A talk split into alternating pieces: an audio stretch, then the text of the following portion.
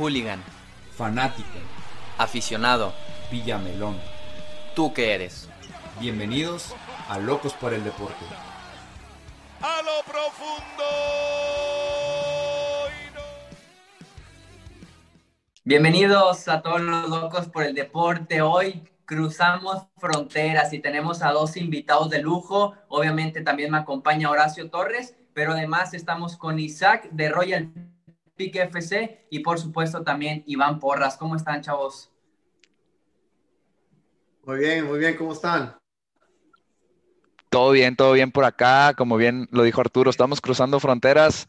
Eh, muy contentos de tenerlos aquí por primera vez en nuestro podcast. Ya habíamos por ahí participado con ustedes. Es un honor tenerlos aquí.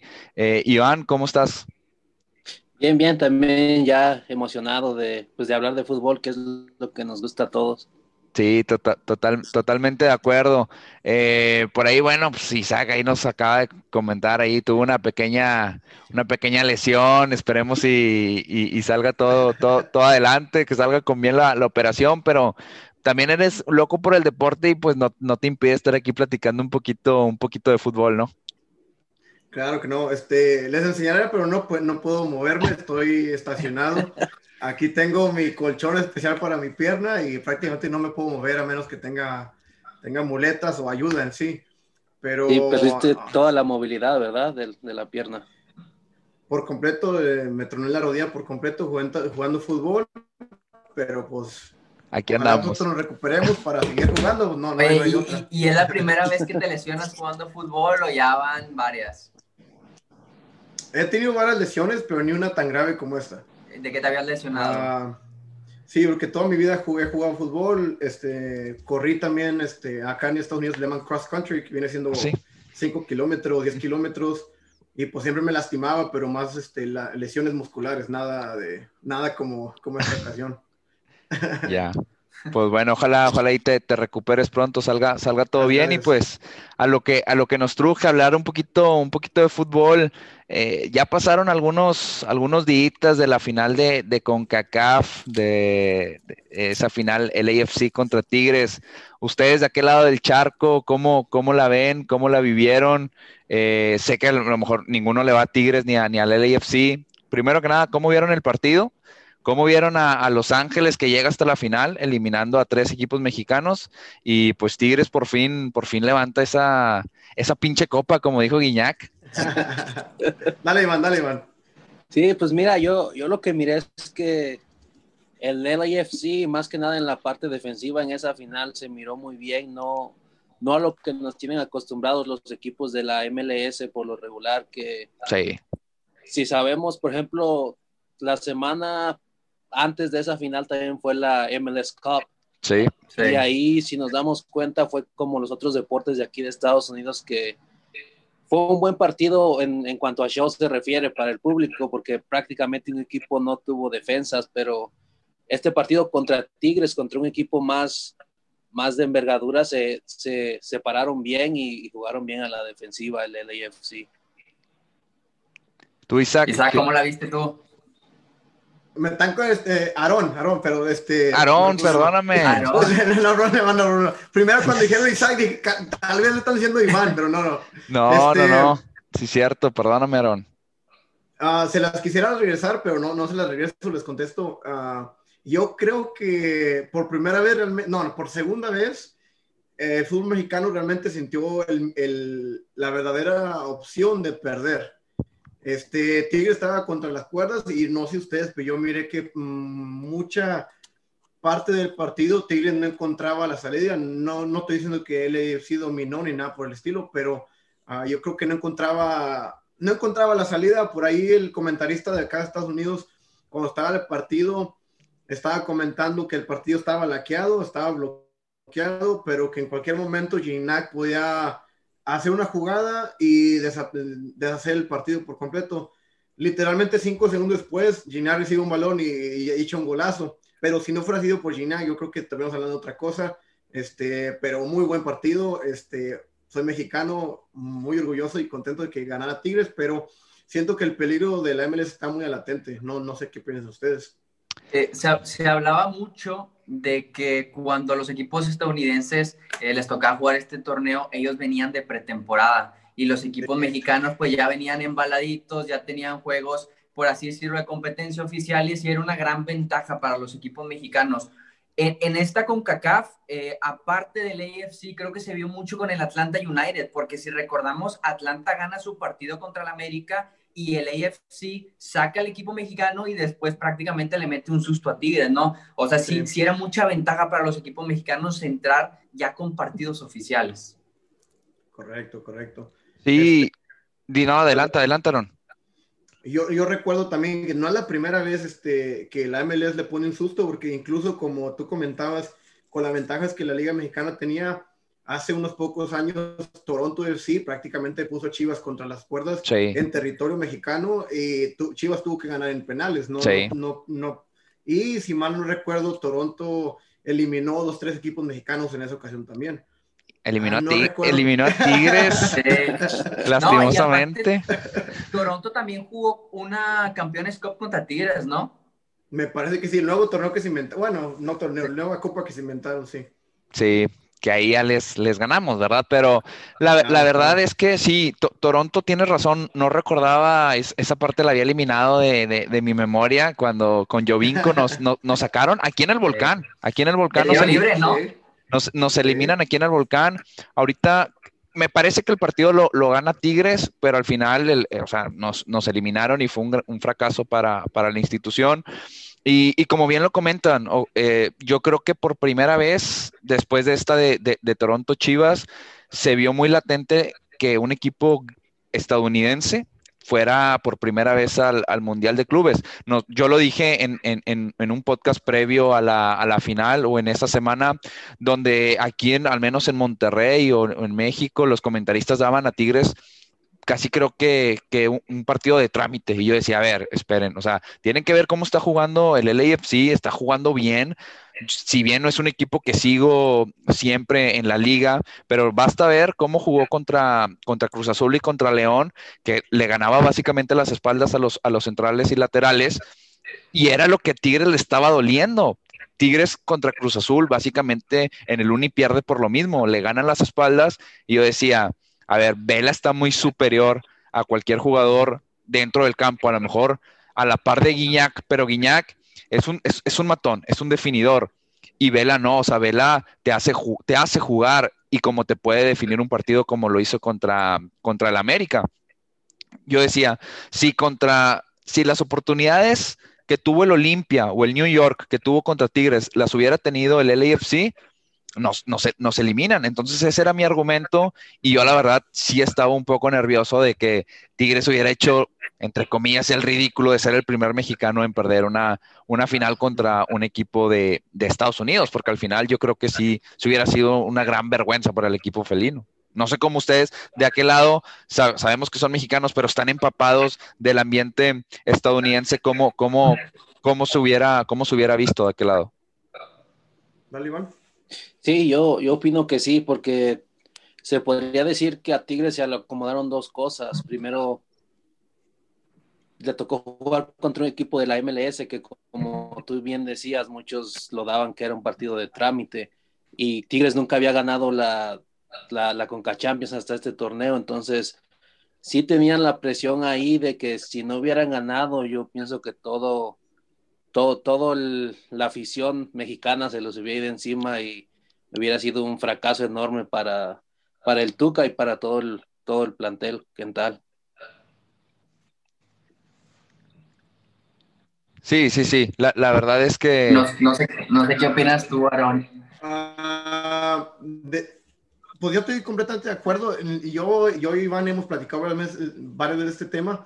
Tal vez me salgo un poco del partido, pero este, ah, hemos comentado mucho cómo como el, como el peligro realmente de que la MLS repase a la Liga Mexicana está muy cerca y yo creo que es, la Liga Mexicana y todo su entorno sigue, sigue este, como haciéndose la vista gorda y cuando pasa un partido como es como, mira, ya ganó Tigres, les dijimos que todavía falta mucho. No sé qué tanto falte, pero de este lado de la frontera sí, sí prácticamente todos están empujando para, para que eso suceda. Este, todos mis amigos americanos, nacidos y completamente americanos que juegan fútbol, no son 100% fanáticos de la MLS, no son 100% fanáticos del FC Dallas, que es donde yo vivo, pero sí todos están empeñosos y con ganas de que, eso suceda, ¿verdad? Que, que la MLS sea una liga más fuerte, una liga más buena. Este, acá los directivos de la MLS están empujando para que eso suceda. Este, y como, y regresando un poco al partido, yo creo que el primer tiempo el AFC sí dominó por completamente a Tigres. De acuerdo. El segundo tiempo fue un partido diferente, completamente diferente. Ahí lo ganó el Tuca. Este, le metió esa tranquilidad que muchos odian, pero mató el partido por completo y borró a Vela. Y eh, fue un partido aburrido segundo tiempo, pero aburrido en el sentido que no fue contragolpe, no fue disparo, no fue regate, no fue, fue muy táctico, eh, que prácticamente lo que el Tuca quería. Este, pero yo creo que no estamos muy lejos de que algo, de que la MLS lo pase a México y que todos estemos no muy contentos por eso. Pero ¿por qué será? ¿Es que la MLS sí está creciendo tan rápido como pensamos o la Liga MX se ha estancado? Esa, esa es una buena pregunta. Yo, yo, creo que pasa más por el tema de que la MLS está creciendo. Hace tres años a mí me mencionaban de que la, la, MLS iba a estar subiendo de nivel y yo sinceramente en tres años yo no lo veía así. O sea, yo decía, ¿cómo la MLS va a ser superior a la de México si hoy en día México ha dominado 15 años en la CONCACAF, en Copa Oro, entre comillas, y pero en la CONCACAF Liga de Campeones durante 15 años han sido campeones mexicanos? Pero ya hoy en día, con las contrataciones que tiene la MLS, como jugadores que le roban a Rayados, Rodolfo Pizarro, Wayne Rooney en su momento, Bastian Van Steiger, entonces estás hablando que los jugadores ya empiezan a voltear a la liga, a la MLS, y jugadores importantes, incluso hasta el mismo Messi volteó y ya tiene un departamento por ahí en Orlando, ¿verdad? Entonces es, es evidentemente que no sé si México haya bajado su nivel, que por ahí yo siento que pasa ligeramente, pero sin duda la MLS ha hecho un 300% al subir su nivel. Ojo, también están llevando jugadores como, por ejemplo, Lucas Elarayán, que a lo mejor no es una estrella mundial, no, no, no es la gran bomba, pero es un jugador que tiene clase, es un jugador que tiene calidad, que si bien yo sigo pensando que eh, la calidad del fútbol eh, estadounidense sigue estando por, por debajo que un jugador como el chino Celarayán, que por lo que gustes y mandes, no dio aquí en Tigres o no se le dio la continuidad, allá es muy probable que la vaya a romper. Pero mientras la MLS se vaya haciendo de estos jugadores, pues obviamente eh, eh, a lo mejor el, americano que, que es 100% americano, que se desarrolló ahí, ¿Ustedes creen que no le va a aprender algo al chino Celarayán? ¿O no creen que las nuevas generaciones no le van a aprender algo? Es evidente que poco a poco, o, a, las mismas estrellas que se comentaron ahorita, no le van a aprender a, Ibrahimovic, no le van a, aprender al Chicharito, la mentalidad, si bien ya está a lo mejor en decadencia. Eh, cosas, evidentemente son jugadores top, que, van a ir eh, subiendo su nivel y poco a poco nos van a superar. Yo sí soy de los que cree que nos van a superar y mi, argumento es tan fácil. Estados Unidos tiene las mejores ligas del mundo. Tiene el, fútbol americano, tiene el básquetbol, tiene el béisbol. Nada más les falta el fútbol. Nada más les falta el fútbol y están trabajando para eso y algún día van a regresar al fútbol mexicano y a lo mejor a nosotros no, no, nos va a tocar ver, pero va a ser la mejor liga probablemente del mundo. Muchos ahorita me pueden decir que estoy loco, pero va, a suceder, va a suceder porque así es Estados Unidos, es su esencia, es tenerlo mejor y van a tenerlo mejor algún día. Eso es lo que yo creo. Y yo, yo estoy muy de acuerdo. Si, si bien miramos después del Mundial del 94 que se jugó en Estados Unidos, la MLS tomó más relevancia aquí en, Estados Unidos. Entonces yo siempre he pensado que ahora que Estados Unidos tiene el Mundial, aunque sea compartido con México y Canadá en el 2026. Que ojo, es de Estados Unidos. A nosotros y a Canadá les dieron un dulcecito, pero es un Mundial otra vez en Estados Unidos. Sí, yo, yo opino que después de ese Mundial es cuando la MLS de veras ya le va a competir a las otras ligas que tú mencionabas, NBA, NFL, ya va a estar ahí después de ese Mundial. Yo, yo, yo tengo una pregunta para los dos y sí me gustaría que la, que la respondieran. Este, ¿Por qué creen, y, ahorita fue un poco, se me viene con lo que dijo Aarón, ¿por qué creen que todavía no hay tantos fanáticos del fútbol? O sea, sí, sí, sí se, hay muchas escuelas de fútbol, se, se trabaja desde los niños, pero no veo que haya ese fanatismo como tal. O sea, a lo mejor Seattle, a lo mejor LAFC, probablemente Galaxy, eh, se me va. Eh, fíjate que yo a lo mejor en mi percepción no siento que Dynamo tenga así una como hinchada tan fanática. Los de, los de Timberwolves, no, este, como los de los Timbers. Exacto, exacto. Siento que, que sí están un poquito metidos, pero es la gran minoría. ¿Por qué no hay esa, esa, pasión. Este, regresando a lo que tú dices hace ratito, este, yo creo que en nuestra vida sí nos va a tocar ver que la MLS supere a, la Liga MX. No, a la, Liga MX sí, pero que sea la liga la, mejor del mundo. Eso probablemente ah, no, pero, pero lo, lo, van, lo van a poder lograr. Y eso que tú me preguntas ahorita, yo creo que es cuestión de... Eso sí es algo que no puedes comprar puedes comprar estadios, puedes comprar este, uh, academias de fútbol, puedes comprar, todo lo que tú quieras que Estados Unidos lo que está haciendo, pero no puedes comprar los aficionados. Este, Estados México, Argentina, Brasil, Europa, es por cientos de años que tienen la tradición de jugar al fútbol mexicano, que por ejemplo en Texas el fútbol americano está arraigado a lo más no poder. Este, soy este, entrenador en una academia, agarramos dos niños que son este, americanos completamente, sus papás son americanos completamente, y los niños llegan a la práctica con este, sudaderos de los Texas Longhorns, el papá jugó ahí, su abuelito jugó ahí, su bisabuelo jugó ahí, él quiere jugar ahí. Este, es una cultura realmente que en, Estados Unidos está no, no llega el fútbol a, ese, a esos porcentajes, pero yo te puedo decir que en, en mi vida Ah, yo cuando tenía 10 años yo jugaba a fútbol academia aquí en Dallas y no es nada comparado a lo que estaba en estos momentos. Antes este era uno que otra academia, una academia en Dallas, una academia a 30 minutos, una academia a otros 30 minutos. Hoy en día hay academias por todos lados, hay campos por todos lados, campos de primer nivel. De primer este, nivel. no sé si no sé si han escuchado la Copa, la Dallas, Copa Dallas. Claro de las copas más mm, conocidas de todo el mundo a nivel juvenil y son jugadas aquí en Dallas con unos campos que no le piden a nada a, ningún estadio profesional. Este, pero yo creo que es solo cuestión de tiempo. Realmente no podemos este, comprar este. Estados Unidos no puede comprar aficionados para no, para no hacer cuento tan largo. Mi hijo es este México americano y él le va a los Cowboys, le va a los Cowboys como no tiene idea y yo no, yo no miro fútbol, yo jugué fútbol americano en, en la escuela, pero nomás por diversión. Ah. Yo no veo fútbol americano, no, no, sí, no, no lo sigo, nada, y mi hijo es súper aficionado, pero porque todos los compañeritos de la escuela son aficionados, todos tienen mochilas, chamarras, todos de los Dallas Cowboys. Este, aficionados, Estados Unidos no podrá comprar, pero todo lo demás va que vuela por allá.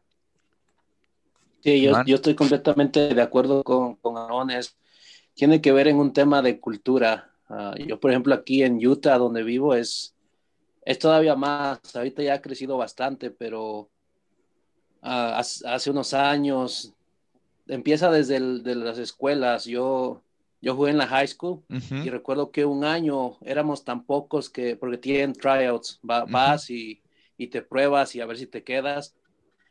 Hubo un año que no cortaron a nadie de tan pocos que fueron a los tryouts, ni siquiera era difícil completar el equipo para, para la high school. Entonces, eh, pero conforme pasan los años va creciendo, de eso ya hace que nueve, diez años más o menos, y ahorita también ya empiezan a haber academias y todo. Por ejemplo, el Real Salt Lake ah, empezó a hacer academias por todo Utah.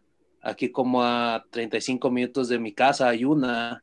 Entonces, está creciendo, pero sí es, es un tema de cultura que los americanos apenas están asimilando y, y están como aceptando eso. Aaron, dijiste algo que me llamó mucho la atención. Hablaste de que los niños se enfocan en el fútbol americano. Evidentemente estás en Dallas y también están los Mavericks de Dallas de la NBA, pero en general los niños les gusta el 100%, bueno, no el 100%, sino la mayoría, el fútbol americano y dejan a un lado la NBA, pese a que también tenga la mejor liga de, de básquetbol del mundo? Ah, claro que hay niños, ah, como todo, ¿verdad? Ah, que les gusta el básquetbol. Aquí el básquetbol también es grande. Cuando los Dallas Mavericks no son muy buenos yo no soy aficionado tampoco, pero cuando quedaron campeones, mirabas banderas por todos lados, en todas las tiendas vendían mercancías, este, todas las trocas traban el sticker, la banderita colgando, pero uh, aquí en donde yo, en Dallas, yo vivo a 30 minutos al este de Dallas, es completamente afroamericano, es una tradición tipo de las películas que los viernes tienes que ir a un partido de, de fútbol americano de, de, high school. De high school. Preparatoria, no, no, recuerdo cómo se dice. Este, sí. Que es una tradición de que van los abuelitos, los padres, los tíos, todos por completo. El estadio, no les quiero echar mentiras ni exagerar, el estado donde yo vivo, del pueblito que yo vivo, tiene cabida como para 25 mil personas, 20 mil personas. Y, y no, todos los, no todos los días se llena, pero los clásicos se llena. Sí, digo, sal, saliéndome un poquito de, o sea, del tema y, y, continuando con el tuyo, o sea, no, no, no, sabemos que no exageras. A mí me ha tocado verlo en carne propia. Eh, una vez estuve en Galveston y me invitaron a un partido este, de fútbol americano. El estadio era muchísimo más pequeño, probablemente a lo mejor 5 mil personas y estaba un 70% de capacidad. Uh -huh. Y todavía, o sea, era gente, en ese entonces yo estaba en high school y fuimos a ver a, a a, un, a, un, o sea, un, partido de high school, eh, todavía para mí era sorprendente que tenía que pagar, tenía que pagar para entrar. Yo en mis juegos acá en México, yo les suplicaba a la gente que fuera. Yo les decía, yo te pago para que, para que vayas a irme, irme a ver. Después en Houston también tengo familiares. Acá era de, era de, de básquetbol. Eran igual, ni siquiera, es, ni siquiera era high school, era eh, an, antes, no sé cómo se dice, creo que secundaria o eran, eran niños de unos 12, 13 años y, y, también tuvimos que pagar y era un gimnasio a lo mejor de mil, dos mil personas y estaba al 100% de, de capacidad. Entonces la, la, cultura americana, la verdad, es algo que a mí me, me, me encanta, me apasiona mucho y, y disfruto mucho ese, eh, esa parte que pues ustedes los americanos viven día a día, ¿no? Mira, aquí tengo el dato exacto. Uh, costó, costó 60 millones de dólares una high school en un estadio de high school de preparatoria. No es, no es estadio uh, privado, no es, es, estadio del distrito escolar y Ajá. le caben 18 mil personas. Wow. El récord de atendencia. El récord de atendencia es 21.766. Un partido de fútbol americano de, de playoff de high school. Eso Va es más gente a la high school que al BBVA Bancomer. sí. Aquí el fútbol americano, no, no, recuerdo el nombre de la película, pero hay una película basada aquí en Texas de fútbol americano. Y si miras la película, es completamente verdadera la historia, no le exageran en nada. No no recuerdo el nombre. ¿Cómo se llama? No es golpe bajo, es otra. Ay, es que no me acuerdo cómo se llama. no, no creo que sea. Es, no, es no. como que medio comedia combinada con americano. Sí pero es, es, una muy popular acá en México. Sí, es la de Adam Sandler. En inglés no me acuerdo cómo se llama la película. Eh... La historia de la película es muy así, nada, que quedan campeones al final y todo eso, pero es muy típico aquí de, de Texas esa historia, es muy, muy, muy real. Buenísimo. Eh, Iván, ¿algo? ¿Por qué, qué, qué, le falta ahí al aficionado para, para agancharse? ¿Qué crees que sea? ¿El tema cultural plenamente? Ah, Sí, yo, yo creo que, en parte sí. Por ejemplo, volviendo un poco a, lo que comentaba Aaron, de, desde niños, por ejemplo, aquí donde yo vivo, hay muchas veces que los papás, si el niño quiere jugar este fútbol, lo llevan. Pero, por ejemplo, a veces se empalma, por decir así, un uno o dos meses con el básquetbol. Aquí el béisbol es muy famoso donde yo uh -huh. vivo. Entonces también se, se empalma con el béisbol. Entonces, a veces parte de los papás que le dicen al niño, no, pues mejor ve al béisbol o, o, esto o aquello, y los niños dejan ir a las prácticas y no tienen esa consistencia también a cómo van creciendo dentro del deporte. Eso tiene mucho que ver. Otra de las cosas también aquí, como te digo, ya está cambiando un poco, pero por muchos años a las ligas de, divisiones menores de fútbol, bueno, era casi nada más para que los niños se, se, divirtieran, no había como entrenadores que de veras supieran uh, o todo ese tipo de cosas, por ejemplo, eran solo padres que, que eran voluntarios para las ligas, solo recreacional, entonces eso tiene mucho que ver, a veces el niño no, no le toma mucho interés y yo pienso que viene desde ahí, entonces a como van creciendo, pues no le tienen ese amor que por ejemplo ustedes o yo le tenemos, que, que desde niños, desde los cuatro o cinco años estás pateando una pelota y eso haces toda tu vida. Correcto. Sí, yo.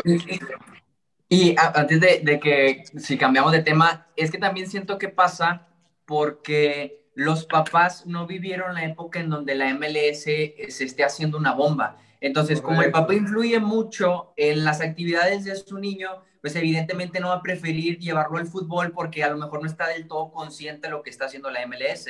Está acostumbrado a que la MLB, la NBA y la NFL sean eh, pues las, mejores ligas de Estados Unidos y del mundo, entonces se aseguran ellos como que tratarlos de llevar al, mejor deporte cuando enfrente de sus ojos, pues no ven, por así decirlo, que la MLS está siendo una de las ligas más competitivas o si no en un futuro lo será. Probablemente sean los hijos de las personas que ahorita ustedes están entrenando eh, que sean los que, que, empiezan a culturizar con el tema un poco más de fanatismo con el eh, eh, al fútbol.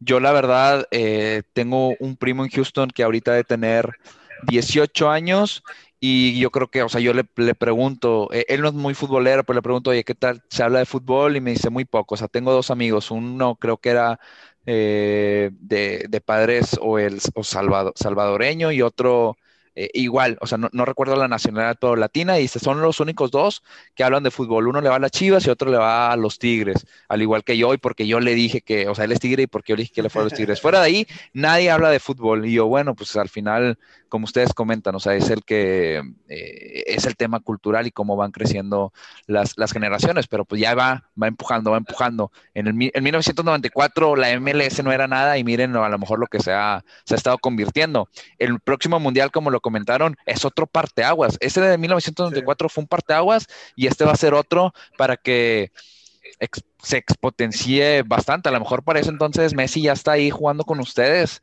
y van a tener más fácil la posibilidad de, ver a Messi que cualquier otro pues, personaje del mundo, ¿no? Es, es, lo bonito de la MLS. Ustedes han visto más estrellas en vivo probablemente que lo que nosotros acá pudiéramos, pudiéramos ver. Es una realidad. Sí, a, mí me tocó ver a David Villa y a Pirlo. Uf, no, pues con, Pirlo me quedo. O sea, con ese ya, estoy feliz. creo que se llama Alamodón, en, si no recuerdo es en San Antonio. San Antonio. Y ahí me tocó ver un México-Argentina y me tocó ver a Paulo Dybala y a Lautaro Martínez. Entonces en Estados Unidos yo vi a los, a los mejores jugadores que he visto en un campo de, de fútbol. Sí. Yo estuve en ese partido, tal vez ah, ¿sí? ahorita topé y no, no, nos dimos cuenta. A lo mejor. ahorita. Qué paliza ese partido. Yo, oye, yo iba con la playera de Argentina y contento paliza, de ganar 4-0. Villamelón, Villamelón, Villamelón. oye, por ejemplo, o sea, me sorprende que tú estás, estás en Dallas y viajaste hasta San Antonio para ver un partido de la selección. ¿Qué tan importante es para ustedes la selección mexicana? yo fui hasta, hasta Columbus, Ohio, que fueron 18 horas manejando. Y fuimos manejando porque a, mi papá le encanta manejar, ¿no? Este, claro. le, gusta mucho el, road trip, todo eso. Ajá. la verdad, tengo poco tiempo para acá. bueno, desde que crecí, pues. Desde que crecí, que soy mayor de edad, que sigo la selección, le, le he visto, mm, no, no sé cuántas veces exactamente, pero muchas veces siempre que viene a Dallas la veo, uh, fui a San Antonio a verla, fui a Columbus a, a verla, este, una vez íbamos a ir a Los Ángeles, pero se canceló, uh, pero de ahí en más, este, uh, siempre, siempre que se quejan unos comentaristas en México que la, la, selección abusa de los paisanos, digo, no, no, que sigan abusando de nosotros, que vengan cuantas veces sea posible, porque es un ambiente que realmente el mejor partido que yo he visto fue Estados Unidos contra México en Ohio Columbus, que fue, se sentía que era oficial, se sentía que los nervios, este, los amistosos son muy emocionantes, lo que tú quieras, pero se siente que es amistoso. Claro. Este, cuando se rompió la pierna al Chapito Montes antes del Mundial de 2000. Contra Colombia, ¿no? Ecuador, me parece. Ecuador, sí. Sí, Ecuador. Sí, también estuvimos ahí, se sentía el ambiente de mundial, pero no igual que, la- que el partido de eliminatoria contra Estados Unidos. Fue un, ambiente, un ambiente que no, no, no lo comparo por nada. Este, y por, por mí que la selección siga viniendo cuantas más veces posible, porque cada que venga vamos a ir a, a- a verla. Mira, por el lado económico dudo que dejen de ir. no, no, no creo, porque ah, de repente sale caro, pero es accesible de que puedas ir. No sé si me explico. Sí, ah, claro. no, no, pero yo me refiero a que la selección deje de ir a Estados Unidos a jugar porque para ellos económicamente Ah, pues, no, se sí. llenan de dólares los bolsillos, ¿no? Sí, sí, sí, Un Entonces- boleto, Sí, sí. un boleto de, de cuando fuimos a Columbus, Ohio, fue como casi 400 dólares cada boleto. Ah, su mecha. 8 mil pesos mexicanos. Sí, pero sí estábamos como en la fila número, por decirte, la fila 20, el mero en medio. Ya. Bien, pues ya bueno. en un amistoso, sí, realme- realmente puedes encontrar de todos precios, incluso de 50 dólares. Esos, esos, yo- me, yo- esos me gustan. Yo cuando fui contra Argentina, cuando fui contra Argentina estaba en el, en el segundo piso. En los últimos 10 Ajá. minutos dije, no, hombre, me vale queso. Y me bajé y me, me puse como a cuatro filas y ahí me tocó de ver, eh, o sea, me tocó cerca a Pablo Dybala, que era lo que más quería porque yo iba a ver si, si Messi lo convocaban o no, ya como dos No meses antes de que, de que fueron, vi que no lo convocaron, pero dije, bueno, con ver a Pablo y ver a Lautaro Martínez, que fue el que se aventó un partidazo Lautaro, pues me fui contento, la verdad, y más que los vi a cuatro filas. Sí. Entonces, Iván, ¿tú también estás igual de loco por la, por la selección mexicana o no? Pues sí, pero a mí, a mí no me gusta viajar tanto. Desde, desde Sí, mi la- casa, aquí los veo. Desde mi casa aquí los veo. Sí, la, la selección no, me ha, no he tenido la oportunidad de verla en vivo. La única vez que vinieron aquí en Utah al Río Tinto me, me perdí el partido, quería ir, pero por razones no, no, no alcancé a ir y fue contra Trinidad y Tobago, creo que quedaron 3-3, estuvo bueno el partido, pero, pero no, no pude ir, pero sí, en, en la televisión trato de no perderme los partidos de la selección, ya sea que juegue aquí o allá en México. Claro. Yo, siento, yo, yo opino que muchos de los que estamos aquí sentimos eso porque nos hace, en cierta manera, sentirnos más, más cerca de casa. Claro. Por ejemplo, yo llegué aquí cuando tenía como 12 años, entonces, pues la selección te, hace- te hace recordar México todo tiempo y yo creo que ahí entra también lo que muchos dicen que, que los aficionados aquí de este lado somos más nobles con la selección que como son allá en, en México. Yo, yo creo que eso tiene mucho que ver. No, no, no. Para de acuerdo. nosotros el simple hecho de, de verlos jugar nos, nos da alegría. De acuerdo. Sí, sí, sí. Yo, yo eh, os- tengo gente que igual comparte su mismo como sentimiento de, bueno, es, es la forma de acercarme un poco a la, a la tierra que a lo mejor me vio, me vio nacer y nosotros acá en México, la verdad, y más en Monterrey, creo yo, le prestamos cero atención a, a la selección mexicana. O sea, estamos tan en la burbuja de Tigres y Rayados que la selección mexicana pasa... Sí, sí, sí, pasa un término muy, muy, muy, muy por debajo. O sea, aquí está, está muy cañón la burbujita del clásico regio semana, semana a semana, la verdad. Que a Tigres sí me tocó verlo en vivo cuando jugó aquí en el Río Tinto también. No, pues te tocó ver Ah, pura calidad, entonces. Ahor- ahorita, ahorita que comentabas, Iván, que tú lo veías por tele, me imagino que Aarón también sabe. eh, Hay un canal específico donde pasen los partidos de México, sigue siendo Fox Sports, ESPN o, o cuál es. Allá donde, ¿cuál es, Iván? Es este, bueno, antes era Univisión Deportes, pero ahora es TUDN. Tu DN, claro. TUDN.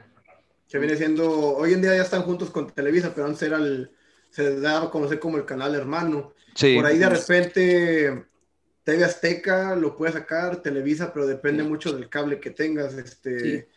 Yo tengo cable, Sí. pero tú así a, a batallas mucho en poder conseguir TV Azteca o, o Tele- Sí. o Televisa, que no, hoy en día no sé qué sea Televisa. Pues ni yo, la verdad, pero U- U- es UTN, no sé qué, no sé qué cosas se, se, se inventaron. Y ya que estamos por ahí, a lo mejor en el tema selección, la Copa Oro. La Copa Oro viene este año, ¿verdad? Ya es, es este año, es este año la Copa Oro. sí. ¿Qué, qué, qué tan importante es ganar la Copa Oro? O sea, para, para ustedes, estando allá, ¿qué tan importante es que la gane México? ¿Qué tan importante es la Copa como tal? ¿Le, le dan mucho valor? ¿Le dan poco valor? ¿Es un partido oficial más? ¿Cómo, se siente? ¿Cómo se siente de aquel lado? Dale, Aaron. Dale. Ya sí, bueno, le doy. Dale, doy. Este, del lado aficionado, muy importante. Este, acá, yo que soy más aficionado, más aficionado que mis familiares, yo veo cada partido, pero ya cuando es la semifinal, la final, ya se junta uno, hace una carne asada, una comida, lo que tú quieras, mira toda la familia el partido, ya la final definitivamente están las mamás, los tías, las tías, los tíos, todo bien el partido. Este, si me preguntaras del lado un poco fuera del aficionado, yo creo que México tiene muy poco que ganar y mucho que perder. Este, México sí o sí la tiene que ganar y realmente cada día más crece más la posibilidad de que la pierda, aunque Aquí, en comparación de la MLS y la Liga MX, yo creo que la selección mexicana le lleva más camino a la selección de Estados Unidos todavía. Este, recuerdo la última Copa de Oro, México prácticamente la ganó fácil. Estados Unidos no, sentí que no metió ni las manos. Este, no sé qué tan importante sea para los estadounidenses, a los aficionados, no creo que tanto, pero yo creo que no es tanto porque ellos las, las sienten muy lejos. Ellos sienten que ganarla es muy, muy difícil. Y por ahí este, mis amigos americanos lo que me comentan que realmente dicen, no, pues México va a ganar. Acá se hace por, por hecho que México va a quedar campeón cada vez. Este, de ahí en fuera, fuera de Estados Unidos y México, realmente yo creo que no hay, no hay mucho que ver. Uh, unos partidos que, que yo sí soy muy aficionado, yo me avento todos los partidos. De repente un Cuba, un Bermudas, los miras y Dice, hasta yo, mis camaradas, les ganamos una cascarita.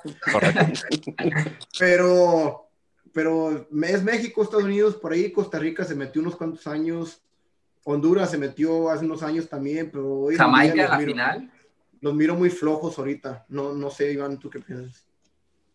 Sí, de igual manera, más lo que ha venido mostrando la, la selección del Tata Martino, yo, como, como tú bien dices, Aarón, yo, yo opino lo mismo. La, México tiene que ganar sí o sí la, Copa Oro. Es, es como los mexicanos ganando la Champions, es, tiene, tiene, que ser de ellos, son los obligados a ir a ganar ese torneo. Y Estados mm. Unidos sí, sí está sacando buenos jóvenes este año, se están oyendo nombres interesantes, pero todavía les falta la experiencia.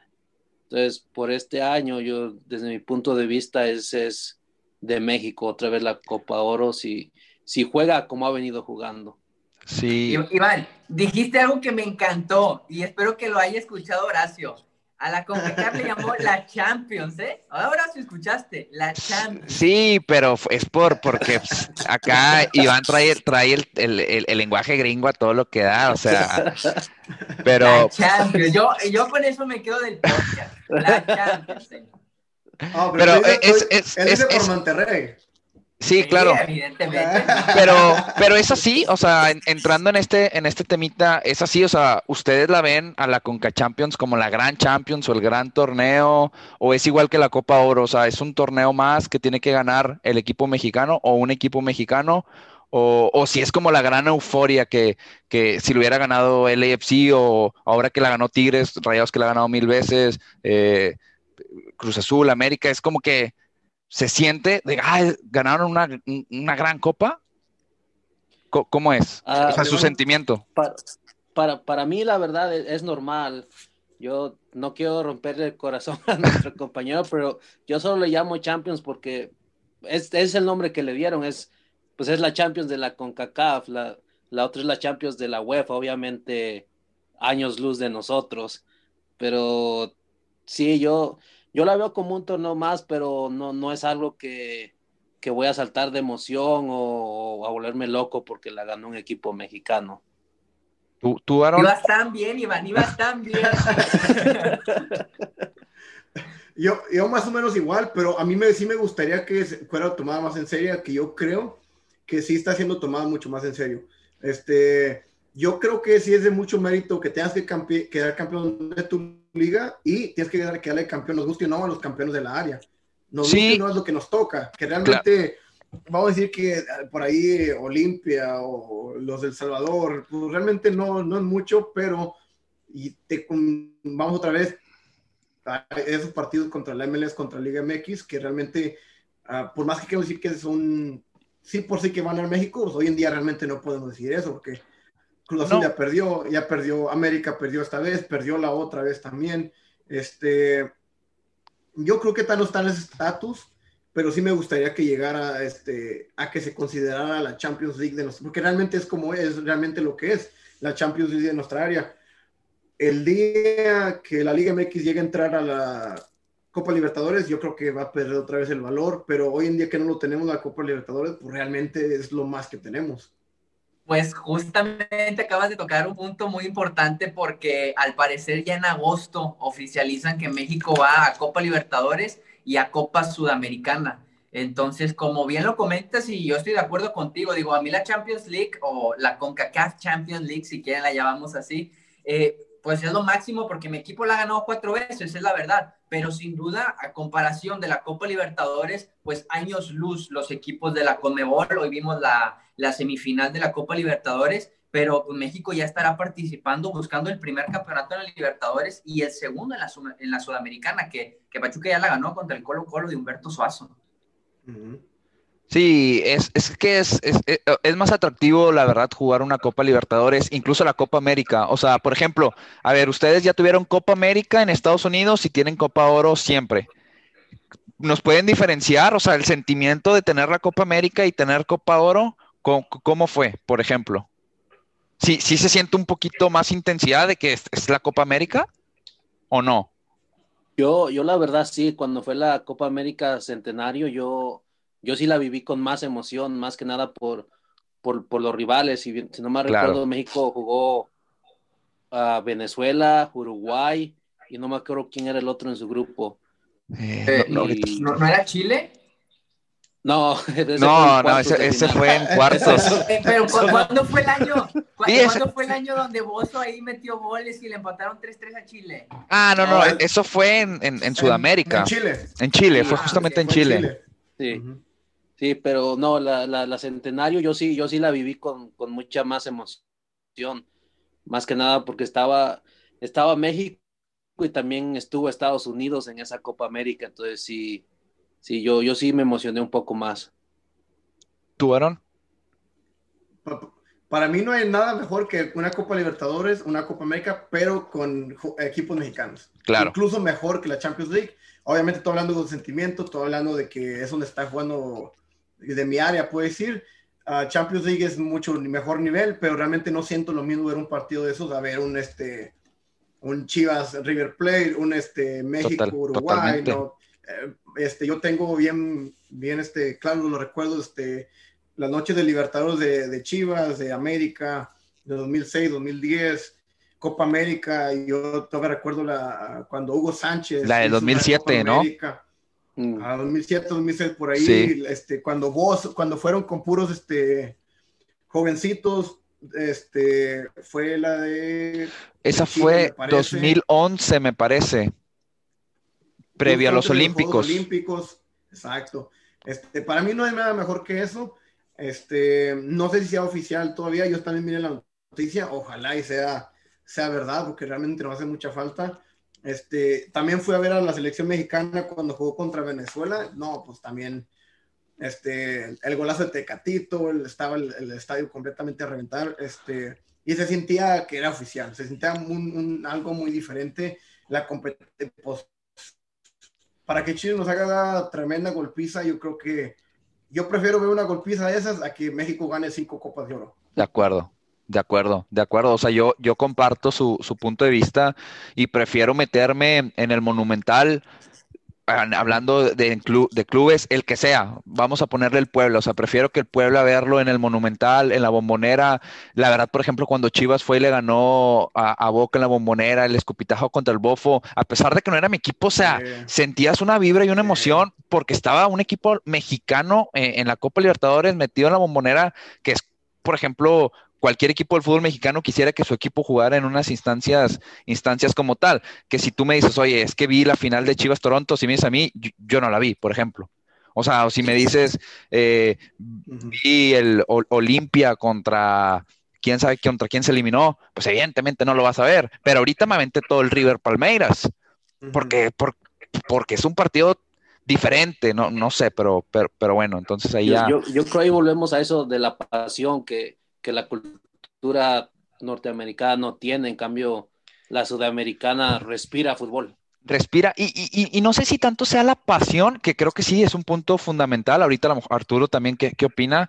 Pero yo creo que también es nivel y prestigio de, de la Copa como tal. Porque, por ejemplo, Tigres, Rayados, se ha metido, por ejemplo, Herediano, es el primer equipo que se me viene que se ve que la gente está metida, tiene mucha pasión. Pero el nivel no deja de ser un poco bajo. Obviamente Herediano le ha ganado equipos mexicanos, pero sabes que a lo mejor en la vuelta de, local le, vas a dar, eh, o sea, la vuelta lo, vas a ganar, el nivel es un poco inferior. No es como que te mueras por ver un Herediano contra el equipo mexicano, probablemente. Entonces, no sé, no sé. Yo creo que dijiste algo muy importante, prestigio, calidad y pasión. Que es, lo que define completamente a los equipos argentinos. Y lo vemos. No, y, sudamericanos como tal. Bueno, sudamericanos, pero yo lo veo más arraigado a los equipos de Argentina. Yo tengo un concepto donde los equipos de Argentina, bueno, los aficionados de Argentina están aquí y todos los de Sudamérica abajo. en Argentina es muy diferente la pasión que, que, que, es por el fútbol, que evidentemente eso es lo que los hace ver hasta cierto punto superiores a los mexicanos, cuando sabemos que los equipos mexicanos a, a veces han estado al nivel de los sudamericanos. Yo creo que el mundo es perfecto, que no creo que pase, pero mundos perfectos, Copa Libertadores y equipos mexicanos y de, MLS se unen. Yo creo que será el mundo perfecto, el MLS y México le meten el dinero y la Conmebol nos regala el nivel y la competencia. Yo creo que no creo que sea fácil, pero será el mundo perfecto para México. Mira, yo, yo lo veo súper difícil por el tema de los viajes.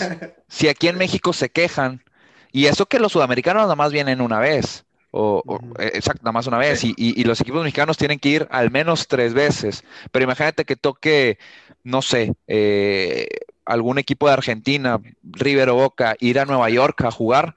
O sea, estás hablando que estás de polo a polo en el, en, el, en el continente, en el mismo continente, que, que, yo creo que por eso no tenemos ni, ni la eliminatoria juntos, ni, ni la Copa Libertadores, ni la CONCACAF. Porque al final, a ver, ser campeón de la Libertadores sí tiene un gran mayor prestigio que, de la CONCACAF, pero no eres el campeón del continente. Eres el campeón de Sudamérica y acá, por ejemplo, de la Confederación y acá Tigres es de la Confederación, pero no, no eres campeón del continente como tal. El continente es, es, uno solo y demográficamente como está tan grande no puede no puede jugar o no podemos jugar entre sí, creo yo que es así. No sé sería muy difícil, pero yo creo que el dinero va, va, va, va a influir demasiado en, que, de, que, de que eso suceda. Y puede ser, mira, no por nada llevaron la, la, Copa América en su centenario, no por nada la llevaron a, Estados Unidos.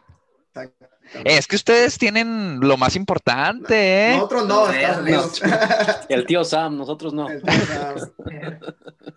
Ahora, hablando ya de, de México y Estados Unidos, eh, pues está la Leagues Cup, que en el último año pues hicieron con equipos de prestigio, por así decirlo, en México, pues jugó Tigres, Cruz Azul, que fue la final. Eh, ahora se fusionará con la de Estados Unidos, pero la, el detalle está aquí porque México precisamente irá a Copa Libertadores y a Sudamérica, y aparte a la CONCACAF, esa Leagues Cup se hará prácticamente con los ocho peores equipos de México. Digo, es mucha ventaja para la MLS porque si por sí el LAFC saca a tres equipos mexicanos, a los supuestamente mejores, pues ¿qué te espera con los ocho peores de México? Ustedes cómo, digo, todavía no se concreta la, la noticia, pero cómo ven que, no sé cómo, cómo llamarlo, pero pues que básicamente estás mandando al, a, lo peorcito de México, que ojo, lo peorcito de México es Toluca, por ejemplo, si se diera ahorita sería Toluca, que es un equipo, pues yo creo que pues, es, de los prestigiosos de, de, de, de México. Eh, bueno, Pumas se salvó porque llegó a la final, si no, porque como tabla general hubiera ido Pumas, o sea, como quiera van, a ir equipos importantes, pero no va a dejar de estar yendo el San Luis, no va a estar dejar yendo a lo mejor el Puebla, que a lo mejor no, no, es un, no es un equipo atractivo que te gustaría a lo mejor ir a ver, o sea, si tú me dices, oye, es que va a jugar Dallas contra el San Luis, híjole, pues sí, no es del todo atractivo ir al fútbol, ir a ver al San Luis, mejor me quedo aquí en la casa, o no sé, o, ustedes como quieran, a lo mejor irían a, ver el partido. No sé si recuerdan ustedes la Superliga. No, claro, no sí, exactamente qué año, pero cada que venía la Superliga aquí a Dallas, yo, nosotros íbamos. Ok. siempre era, la hacían doble cartelera, o era, me tocó ver a Jaguares contra X equipo, este, Toluca contra X equipo. Este, como les comentaba hace rato, estamos muy, estamos muy, estamos muy ganados de cualquier fútbol mexicano que, que llegue a estos lados. Y yo o cualquier aficionado de Hueso Colorado y va a esos partidos. No importa que sea. Yo me acuerdo que yo miraba, nomás que no sé si era la Superliga o la Interliga de la que estoy hablando, o incluso los dos. Probablemente debieron ser los dos. Porque la Interliga yo ah, recuerdo que se hizo en Dallas. Mexicano, ¿verdad? Sí, puro mexicano. Pero también se hacía la que dijiste, la Superliga, que de hecho también, digo, malamente, era, oficial también. Cruce. Y era cruce, sí. Pero estaba buenísima. ¿Sí? Estaba buenísima, no se recuerdan cuando estaba, cuando estaba el pique de LA, uh, no, sí, Galaxy contra Pachuca. No sé si recuerdan el Donovan que le echó a gol a Pachuca y le celebró así. No recuerdo, fíjate. Yo, lo, estoy muy, muy joven todavía para. Sí. no, yo, yo, lo que me acuerdo de esa liga, eh, Cuauhtémoc Blanco estaba en el Chicago Fire, me acuerdo, eh, y era como la sensación. Y me acuerdo que, digo, no, es porque tengo la camisa aquí puesta, ¿verdad? Pero me acuerdo que Tigres le ganó la final en penales a, a ese, a ese Chicago. Eh, Chicago, Chicago Fire, me acuerdo. Esa famosa. ¿2007? Fue por ahí. Mucho tiempo. No te, no te eso no te tengo el dato de qué año, pero sí recuerdo, este, estaba hablando Donovan en el Galaxy, estaba Beckham cuando llegó, me Beckham, claro. Este, cuando Pachuca estaba en su máximo esplendor con Calero, con Caballero, con todos ellos. Este, acá muy poco aficionado a hueso colorado americano pero los que son huesos colorados americanos están igual que, que, nosotros. Quieren que todos los de la MLS queden campeones, van a todos los partidos, miran todos los partidos. Hay podcasts de fútbol este, de americanos, todo, pero eh, todo ese mundo que hay en México está aquí, pero es una cantidad mucho menor, obviamente. Claro. Pero esa, esa rivalidad es lo que más vende aquí en Estados Unidos. MLS contra México, México contra Estados Unidos es lo que más vende aquí, porque es lo que más cercano que ellos ven a ganar. Ellos realmente tan no ven la posibilidad de quedar campeones del mundial, tan no la ven. Ellos con esa rivalidad, con que sean los dueños de la CONCACAF, se van con buen servicio. pastel. Tú, Iván, ¿cómo lo ves? Que te manden aquí en pues, Utah. ¿A qué equipo quieres?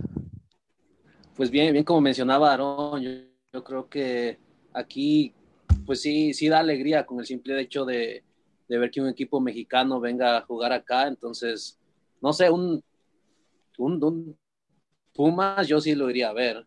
Si, viniera y jugara. Un, un, Toluca todavía también lo, iría a ver. Ah, entonces, yo, yo pienso que en la parte del negocio no, no va a perder tanto la CONCACAF. Yo, yo creo que ahí va a seguir. La parte que preocupa es la parte del nivel. Si, si la MLS quiere seguir creciendo y se va a enfrentar a estos equipos de, mejor, de menor nivel de la Liga MX, qué tan rápido va a seguir creciendo o se va a estancar por no tener ese, esa calidad de juego. Buenísimo. Ah, allá en Estados Unidos, ¿con qué ojos ven el Mundial de Clubes? ¿Es eh, trascendente, no es trascendente, un torneo más o solamente para sacar dinero para ustedes? Dale, Iván. Ah, yo, del modo que lo miro, el, siempre el, partido que a mí me interesa más es cuando el equipo mexicano se va a medir al europeo y, ver, y ver cómo le va a ir. Que, por ejemplo, este, este Mundial de Clubes pasado, Monterrey para mí hizo un partidazo. Solo al, al, final, pues ganó el mejor equipo, pero, pero el partido que jugó, la verdad, muy, muy buen partido, casi, casi perfecto. Entonces, si un mundial de clubes, yo, yo lo veo por eso, que, aspiramos a ir a, medirnos contra la verdadera Champions, se le podría decir, y para ver a qué nivel verdaderamente estamos. Eh, en ese partido, si no hubiera estado Alison Becker, rayado Definitivamente. Por ejemplo, yo, yo sé también así un conflicto que, tengo y ahora lo, voy a vivir con, con, Tigres por primera vez, por fin. Eh, que muchos, sí, por fin, que, que, muchos cantan victoria de que ya se hacen el partido contra el Bayern y el partido contra el Sudamericano. Y para empezar, o sea, yo soy de los que cree que Tigres, o sea, de repente va a perder contra el equipo japonés o el asiático, porque así, así es Tigres. O sea, no manches. Pero bueno, el punto es que, por ejemplo, contra el equipo europeo, ¿qué, qué, qué tanto énfasis o qué tan tanta seriedad le pone el equipo europeo? Vamos a quitarnos el, Mundial de Clubes pasado, vámonos más para atrás. El Cruz Azul se enfrentó al Real Madrid, creo que el América también, eh, Pachuca, no recuerdo, creo que Pachuca le tocó Sudamericanos, este, a lo mejor el Atlante contra el Barça. El Atlante contra el Barça, o sea, por ejemplo, el Barça, ¿qué tan, qué tan énfasis le metió ese partido contra el Atlante, por así decirlo? El, el Atlante le iba ganando, ¿Podemos decir que en verdad medimos el nivel? Yo creo que no. Yo creo que no. Es mi punto de vista. Lo atractivo es ver que tu equipo o el equipo mexicano le puede ganar al equipo europeo, que eso es evidentemente. Si el equipo europeo me mete al, equipo C o si le metió 30% de intensidad, a mí me vale, porque al final yo creo que sí sería algo, una noticia mundialmente, o sea, una, una noticia trascendente porque es para, para el europeo es lo que para nosotros los mexicanos es ganar la, la Conca Champions. O sea, es, tienen que ganar el europeo. Entonces, no sé si nos medamos al, mejor nivel. No, es, mi punto de vista. No, no tengo la razón. Quiero escucharlos a ustedes. sí, no, estoy de acuerdo porque, por ejemplo, tú mencionaste que los equipos europeos salen con el equipo B, con el C, y cuántas veces un equipo mexicano les ha ganado a esos, a esos equipos. Yo creo que entonces sí está para ver que verdaderamente a veces la Liga MX no está al nivel que muchos mexicanos pensamos. Porque si a esos, si al B y al C no le podemos ganar, ¿qué nos espera si nos topamos con el equipo titular? Claro. Eh, y, es un conflicto que yo tengo ahorita, tú, nos dirás, porque por ejemplo acá, Tigres y Rayados, América, tienen las tres mejores nóminas de, del fútbol mexicano, incluso del continente. Y muchos se hablan de, no, si Tigres, Rayados, América van a jugar España, quedan entre los primeros cinco, en los primeros seis. No es cierto, no es cierto. O sea, no, ni Europa League. No, no, Tigres va a perder contra un Betis, a lo mejor le va a hacer un juego a un Sevilla, pero claro, Tigres le va a ganar al Rayo Vallecano, le va a ganar al Getafe, pero no, va, a ser media tabla. Entonces, ¿por qué si los mejores clubes de México van a ser media tabla en España? Ni siquiera toco Inglaterra, ni siquiera toco Italia, que por el, el modo de fútbol vamos a descender. ¿Por qué? Elevarlos a lo mejor tanto en el, en el, en el famoso mundialito. O sea, yo no creo que si, por ejemplo, Tigres ahora va y le gana al Bayern, pues Tigres no es, no es mejor que el Bayern, es la verdad. Y si Tigres queda campeón del mundo, pues Tigres no, es el mejor equipo del mundo. O sea, fue una circunstancia que se dio, que se puede dar. Se puede que le gane un partido al Bayern porque el Bayern jugó si quieres con los titulares, pero jugó a 10% de gas porque está pensando en otra cosa. Y luego se topó al sudamericano y al sudamericano al tú por tú le ganó. Pues no podemos decir que Tigres es el mejor equipo del mundo. Yo creo que haríamos mal los aficionados o nos veríamos mal si, si, si nos colgamos esa medalla. Ganaste un torneo y punto, se acabó. Es, es, es, es mi punto de vista completamente de acuerdo contigo. Yo creo que lo que realmente está fallando aquí, yo no soy ningún directivo de la FIFA, pero lo que está fallando es realmente el formato del torneo. Este, el formato del torneo nos da mucho que desear. Este, yo sé que no se va a cambiar, o tal vez se va a cambiar, pero no se puede extender mucho por el calendario. Pero realmente por ahí yo escuché, este, tuve escuchar, no, creo que leí en un libro que el que queda campeón del mundo, del mundial, no necesariamente es el mejor equipo. Y creo que en muchos casos eh, eh, ha habido campeones que no, no son los mejores del mundo, sino que el formato te da esa, esa opción. Pero el, el, formato perfecto sería una liga larga, que obviamente no va a pasar ni en el mundial ni en el, en el, en el mundialito, pero este, yo creo que sí da mucho que desear y nos surge que haga un cambio. Que lo va a ver, no estoy seguro a qué, a qué proporción sea el cambio, pero este, ah, yo creo que será muy de aficionado, muy, muy de aficionado que tú digas, porque le gané a tal equipo, ya somos mejor que los africanos, que los asiáticos, que los europeos. Yo creo que nada que ver. Si realmente sabes un poco de fútbol, sabes muy bien que estamos a, a, millas y millas de retirados de los europeos, que realmente la conversión ni siquiera hay que meternos esa conversación. De acuerdo. puedes meter un Liga, un Liga MX contra MLS, Liga MX contra Sudamericanos, pero Liga MX con, e incluso cuando fue el Boca o el River contra Europa, yo creo que es patético quereros comparar a Europa, yo creo que es otro nivel. De acuerdo. Que nada que ver con nosotros, con todo el continente americano, nada que ver. De acuerdo, de acuerdo. Creo que Boca ya fue campeón una vez del Mundial de Clubes y fue una circunstancia, dio un buen partido, como le puedes dar a cualquiera. Pumas le fue a ganar al Real Madrid en el Bernabéu, una copita ahí que, que, que se hace, pero se enfrentan 99 veces más y le meten tres o cinco goles por partido al Real Madrid a Pumas. Entonces, es, es, un poquito acá el, el, conflicto que yo tengo con, con, ese torneo. Una vez Grecia fue campeón de la Eurocopa y no podemos decir que Grecia es una potencia mundial. Aburridísimo. Aburridísimo. Jamaica, con todo respeto, se metió una, una final de Copa Oro. No podemos decir que Jamaica es el, el, el gigante o el rey de, de la zona. Es, el, formato te permite para que se puedan dar esas, esas sorpresas que son muy atractivas para el aficionado. Es lo que todos queremos ver. Queremos que el de, yo soy partidario de que yo siempre le voy al débil. Yo quiero que el débil gane. ¿Por qué? Porque es más atractivo que, que, el, que el débil gane nada me, me sorprendería. Ya, sé por qué le va a Tigres después. Sí, no, yo lo he dicho, eh, ojo, no, yo, yo, lo he dicho, yo lo he dicho, yo me enamoré de un equipo perdedor y a veces quiero que regrese ese equipo perdedor, ese equipo perdedor, perdedor. Para mí era muy emocionante festejar un tiro de esquina. La verdad ahorita, obviamente, quiero que Tigres siempre quede campeón de todo. Era el sueño, es el sueño de todos y todos queremos que tu equipo gane y gane y gane. Pero la misma naturaleza de estar ganando te lleva un poco a la soberbia de ya no disfrutar un partido de jornada uno, por ejemplo, porque sabes que Tigres va a calificar y como quieras y mandes y a lo mejor ya nada más te centras en la liguilla. Antes yo vivía 17 partidos intensamente, porque mi aspiración era quedar en, en, octavo. Claro, y no hace mucho tiempo. Entonces, yo, yo me encanta, me encanta. Y, y, yo cada que veo un torneo, quiero que, que, que el, el inferior saque al, superior. Hoy disfruté demasiado ver cómo Palmeiras le ganó al River Plate.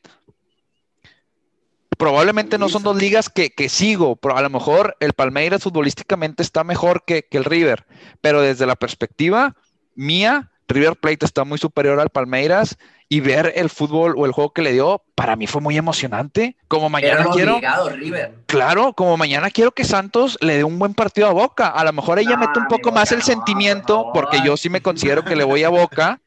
Y, y sí quiero que, Boca pase, pero quiero que, a lo mejor pase eh, con, con, gol de visita o, que se vea atractivo, que Santos le meta presión, no sé, es, es lo que a mí me gusta ver de estos tipos de, de formatos, es lo que me gusta a mí, no sé ustedes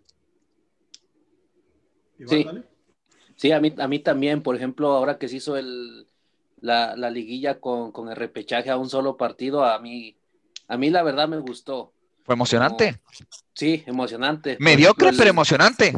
Sí, El, el, Puebla se, se, metió a la no, casa Iván, Ah, bueno. sí, cierto.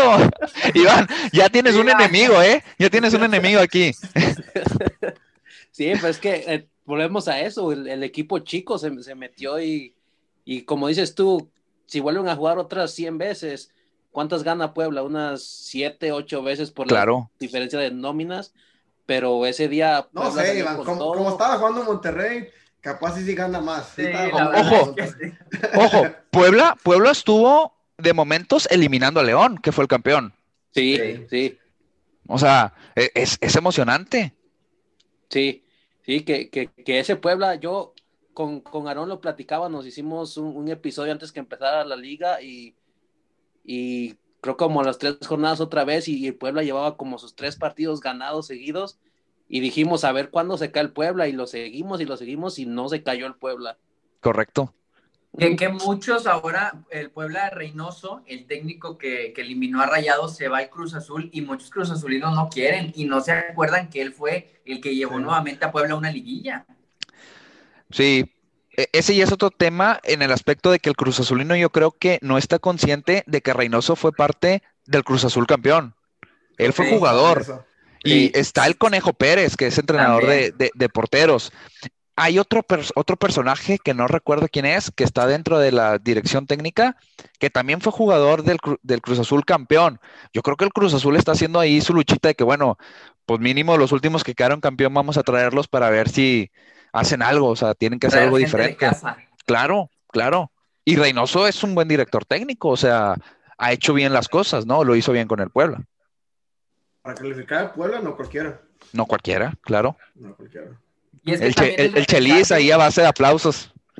Y es que el, el repechaje ahora en México es muy parecido a lo que hablábamos del Mundial, de que como es un solo partido y es eliminación directa, se pueden dar muchas cosas. Entonces el equipo inferior prácticamente, no voy a decir que se convierte el favorito, pero como lo dijiste con México, tiene nada que perder y mucho que ganar. Y precisamente por eso se te quita la presión y empiezas a jugar como a lo mejor tú ni imaginabas que juegas y hasta le hiciste partido a León. Sí, Gana estuvo a un penal de meterse a semifinales del mundo.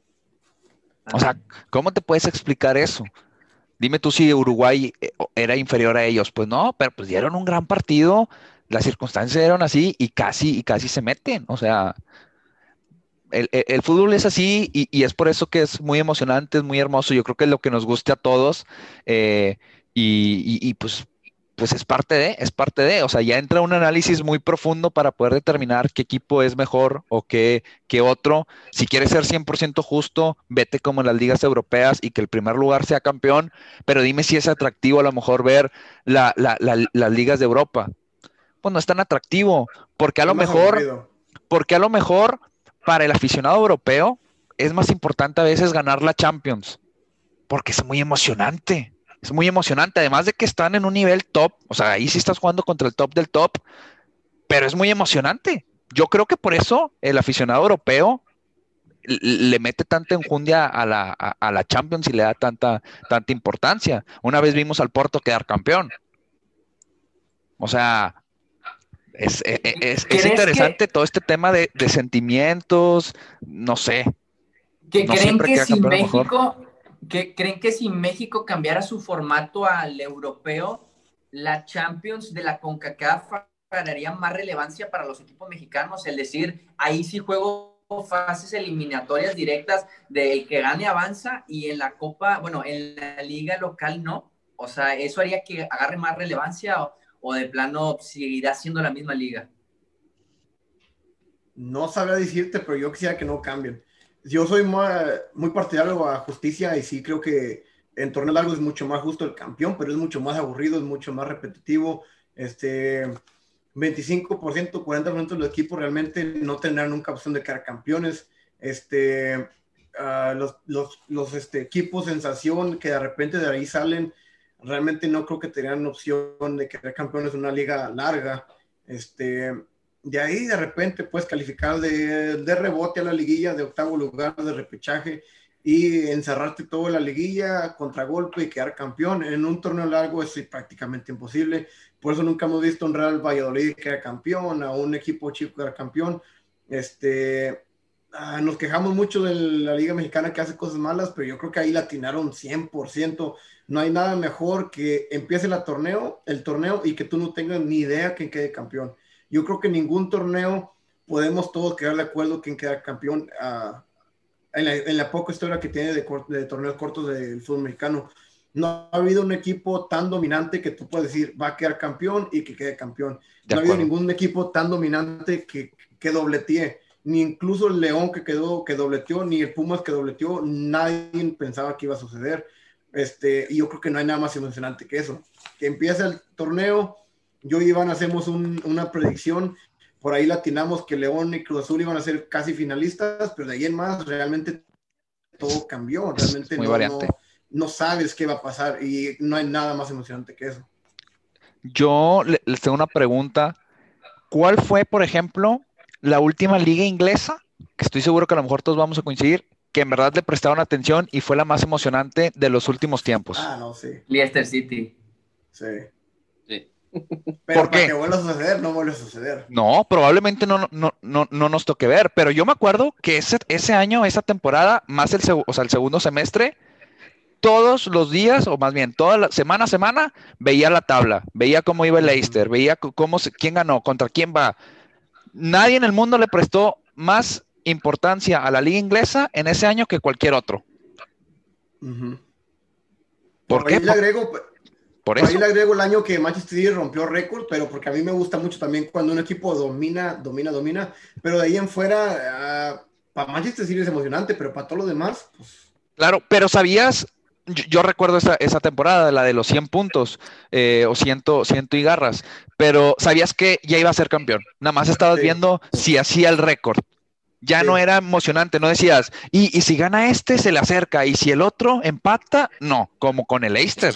El Leicester hasta casi la última jornada está el, el famoso video eh, ahí en casa de, de no recuerdo quién, que festejan porque hubo un resultado, ya no me acuerdo qué resultado tampoco fue, un empate, una derrota de alguien, y se ven festejando y todos estábamos así, fue una tendencia mundial, literalmente. Es, es- es- es lo bonito, es la magia, ¿no? De, del acá del fútbol mexicano, de la eliminación directa, de que quede campeón, el que no es favorito, eh, tanto así Pues que ya estoy gritando. Con, con Cruz Azul Pumas. En el partido de ida todos decían, no, pues ya Cruz Azul está en la final. Yo, ese, yo el partido de vuelta me puse a verlo meramente por morbo, a ver qué podía hacer mal el Cruz Azul. y- ¿O, o cuánto les metían ahora? Déjate digo algo peor, yo no lo vi. sabías, lo dabas por ganado. Yo no lo vi porque dije, ah, 4-0, ya, o sea, ya está definido, a lo mejor el Cruz Azul lo gana 1-0, no tiene caso, tengo a lo mejor otro, tenía otro compromiso. En el compromiso pude haber visto el partido, pero ni me acordé. Hasta que veo las notificaciones con el 3-0, digo, ¿qué, qué es esto de lo que me ¿Qué estoy perdí? haciendo de mi vida? ¿Qué estoy haciendo en mi vida? Sí, es la verdad. Es, mucho, es el mejor ah, formato. Hablando de los formatos, en Estados Unidos antes tenían uno que a mí me, en lo personal me llama la atención y yo lo prefiero 100% en vez de los penales, los shootouts. No sé si ustedes prefieran los penales, a mí es algo que me encanta, la verdad. Te tengo una anécdota, no me la preguntaste, Échala. pero te tengo una anécdota. Cuando yo jugaba en high school, que, que viene siendo en México que preparatoria, Sí. este, Sí. este, fuimos a un torneo a una hora de aquí, avanzamos y estamos, no, no recuerdo si fue semifinal o la final. Este, yo era el, acá en high school son cuatro años.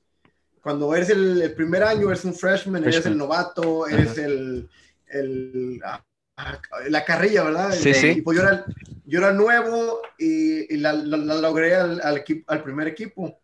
Este, era más chiquito, más chico que todos, todos me hacían carrilla, pero sí era más o menos, ¿verdad? ¿Hubo primer- novateada o no? Pura novateada me hacían todos los días. Este, como fue el primer torneo, realmente nadie sabía qué tanto trae, ¿verdad? Avanzamos a semifinales, yo fui titular hasta el segundo partido. Hacemos el shootout y me ponen a mí como yo era el último, el novato me pusieron al último. Este, no sé exactamente cuántos disparos hubo, pero hubo de mi equipo como unos 10 disparos, del otro equipo 10 disparos, todos fallaron menos yo. Yo eché el, el shootout del, gol, del gane. O sea, Y- 1-0. 1-0 por shootout, este, y de ahí nunca más recibí bullying en, la, en, en high school. Te, te viste así como el meme de, de, Sí, sí, de- sí. así de que, ¿qué onda, padrino? Y te pusiste los ahora lentes. sí, Ahora sí, ahora sí. Ah, muy difícil de echar. De ayer más, creo que sí, sí fallé unos que otros, pero son muy difíciles. Ah, no sé qué sea más emocionante, si los penales o el shootout. Los dos tienen ese... Definitivamente el shootout es más de habilidad y el penal es un poco más de temple, más de... Técnico. ah, psicología, eh, como si está tranquilo, yo creo que realmente no la fallas. El Sí. tirador. Y shootout, sí, tiene hay un poco más de habilidad, más de tiempo, pero te influye mucho más, si te ataca, si no te ataca. Ah, realmente ahí si lo cambiaran eso, no, no, realmente no, me daría igual que las dos se, se me, se me hacen muy emocionantes. Sí, para mí es muchísimo más difícil el shootout. 100%. ¿A- a ti? A mí, igual, si cualquiera de los dos estaría bien, pero a mí, yo juego yo juego portero y a mí, a mí me encantan los mano a mano, entonces para mí sí sería emocionante los, los shootouts, sí, sí me gustaría. ¿Se, imaginan una final de Copa del Mundo que se decidiera en shootouts? Yo moriría por ver eso. Los dos mejores porteros de ahí, del mundo ahí enfrentándose, Sí. estaría... Estaría Yo muy creo- bien, la verdad. Yo, yo creo que serían igual que, que Aarón 20 disparos y ganarían 1-0. Sí, Muy seguramente. Pues bu- bu- sí. buenísimo, la verdad es que eh, no sé cuánto llevamos, pero se me ha ido la verdad muy, muy rápido. Muchas gracias nuevamente por, por, por estar aquí, por platicar un poquito con, con nosotros. ¿Algo más que quisieran agregar? ¿Algo que se nos esté pasando? ¿Algún tema que ustedes quisieran poner en la mesa? Yo tengo uno, pero así, Échalo. no quieren terminar, no tiene que ser tan, meternos tan, tan lleno. No, no, no, denle. Este, este tema lo hablamos yo y Iván una vez y nomás para calentar otra vez un poquito el tema. Este, Tigres Monterrey, ¿son equipos chicos, sí o no? Échale Arturo. Quítense la, la camisa un ratito, quítense los últimos cinco años, últimos diez años eh, por todo lo global. ¿Son mexicanos, son equipos chicos, eh, Monterrey y Tigres o no? Si quieres, yo la respondo primero. A ver, dale. Mira, yo, de- es que este tema, incluso ya lo, lo habíamos tocado hace mucho en un, en un podcast, y, y- y voy a repetir un poco mi respuesta. Yo creo que Tigres es un equipo mediano al día de hoy, pero de los más importantes, o si no es que el más importante al día de hoy. Pero respondiendo lo tuyo, no pudiera decir que es un equipo chico, porque no lo es. Yo creo que ahorita está entre los medianos. ¿Por qué? Porque tiene afición, siempre su estadio está lleno de visita y de local, porque han ganado últimamente y porque tienen una nómina bastante, yo creo que importante. Yo también estoy peleado en el por qué nada más los cuatro grandes, o sea, por qué no cinco, o sea, por qué no podemos decir cinco grandes o por qué no decir seis grandes, pero, pero yo creo que es un equipo mediano. No pudiera decir que Tigres es un, es un equipo chico, no pudiera. Pero si Quitando- una de dos, o chico o grande, una de dos. Yo creo que hoy, hoy es más grande que chico. Pero de toda la historia. No, Eh, no, no, no, no los últimos cinco años, últimos diez años. sí, del americano. Pues en toda la historia más grande, sí, grande.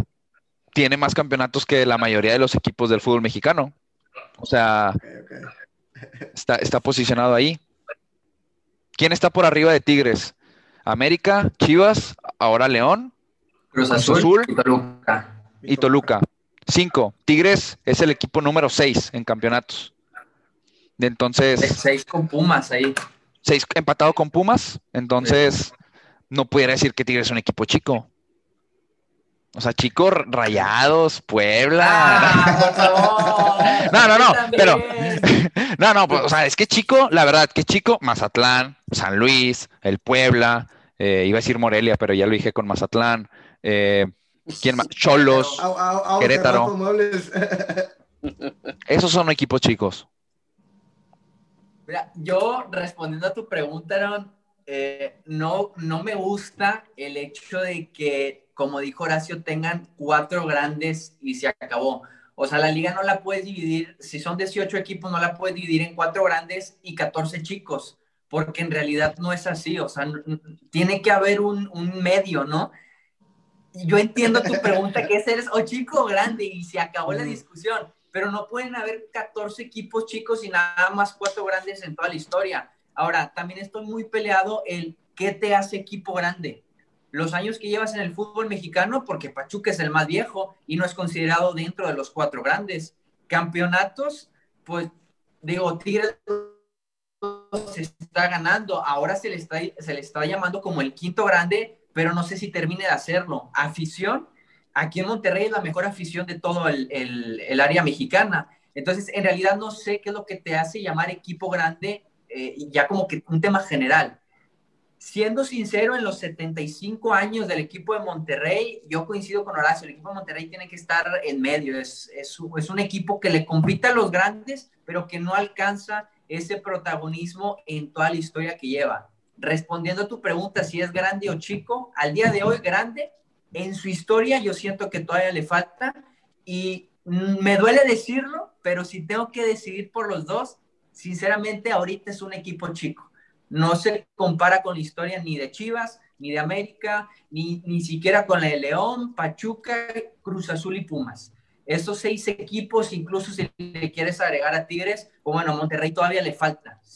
Lo repito, si lo necesito dividir, chico, grande, yo siento que en toda su historia, chico. ¿Ustedes qué creen? O sea, en su perspectiva, porque nosotros estamos cegados en a lo mejor nuestros colores, pero ustedes que son imparciales, para ustedes qué son? Para mí, Tigres todavía le falta para llegar a ser ese equipo verdaderamente grande desde mi punto de vista. Por ejemplo, la afición la tiene, pero Aarón va a compartir conmigo, lo platicábamos que sí, ahí en, en Regiolandia, como le llaman, este, la afición está muy metida con el equipo, pero ya fuera de ahí sí tiene afición, pero no, no tanta como, como otros equipos tal vez. Lo que sí tiene son los campeonatos, eso nadie, nadie se los va a negar, más en, la última década. Y se puede decir que fue el más ganador de, de la última década, Tigres. Entonces los campeonatos ahí están. La nómina es de un equipo grande también. Uh, ya se está poniendo viejo, pero por un largo tiempo tuvieron al mejor jugador de la liga. Pero sigue estando guapo. Entonces, yo creo que desde mi punto de vista, para que Tigres sea considerado ya un equipo grande, yo creo que por lo menos uno, otros cinco o seis años al nivel que se le está viendo en esta última década. Yo creo que eso le falta un, un poquito más de consistencia, unos años más, y entonces sí ya se podría decir que es grande, en mi opinión. Yo, yo lo único, eh, estoy totalmente de acuerdo en lo único que a lo mejor, eh, ahorita comentaste el tema de aquí en Regiolandia y, que a lo mejor fuera de México, fuera de, Monterrey, perdón, este, no, no tiene un tan, tanto impacto. Yo ahí no estoy de acuerdo contigo.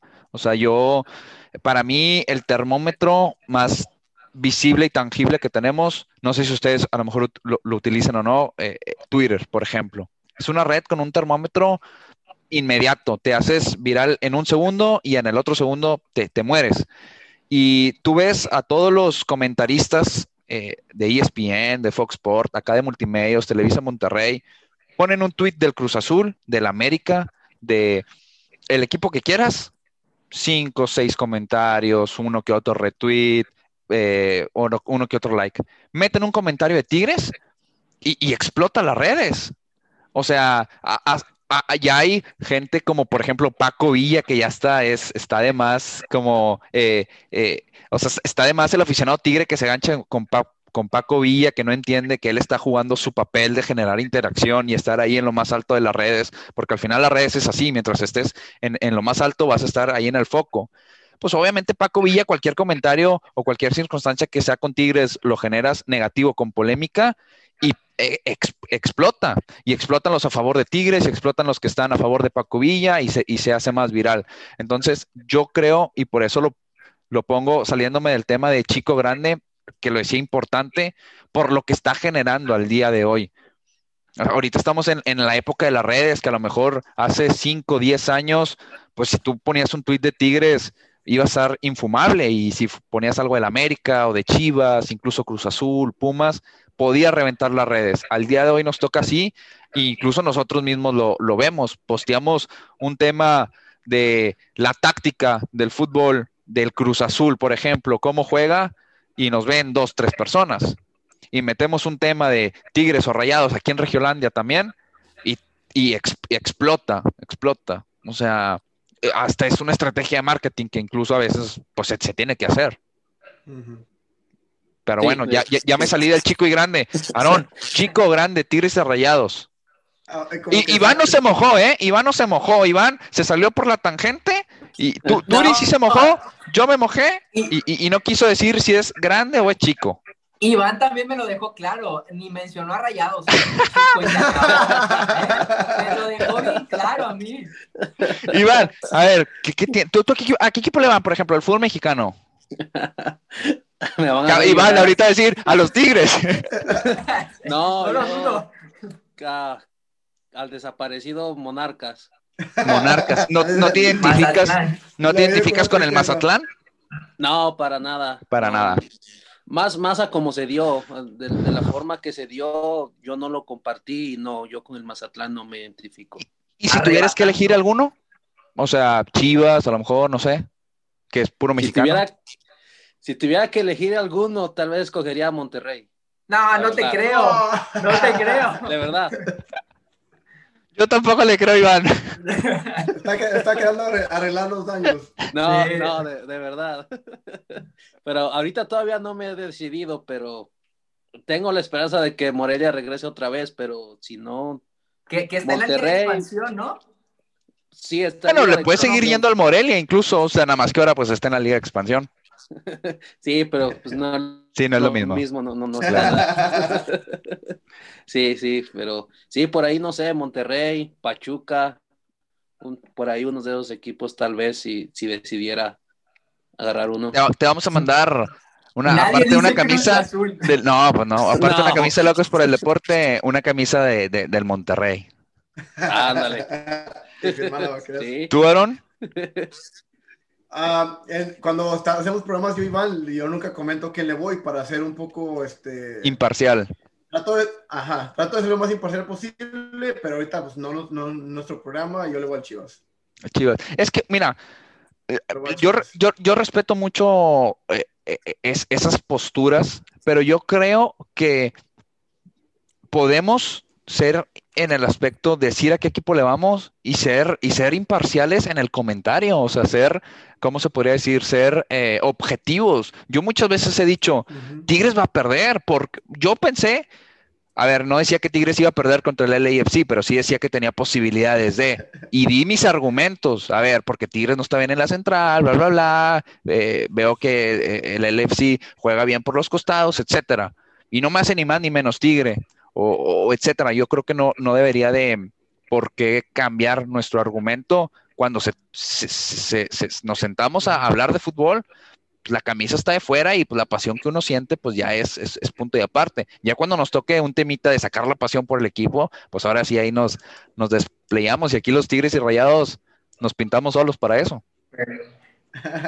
Pero entonces, Sí, en, en, nuestra- en nuestras redes siempre soy completamente imparcial y en los comentarios hablo mal- de Chivas, bien de Chivas, de la América, de Tigres, no, realmente no, trato de ser lo más imparcial posible, pero regresando al tema que todos evadieron, este, sí, yo, yo sí creo que por completo no, me te- no tengo ninguna duda que los dos siguen siendo equipos chicos, que son equipos de moda, Dale. sí, que son, e- que son equipos que están ganando hoy en día, sí, también, que son el mejor equipo de esta década también, pero más allá de, eso, creo que no.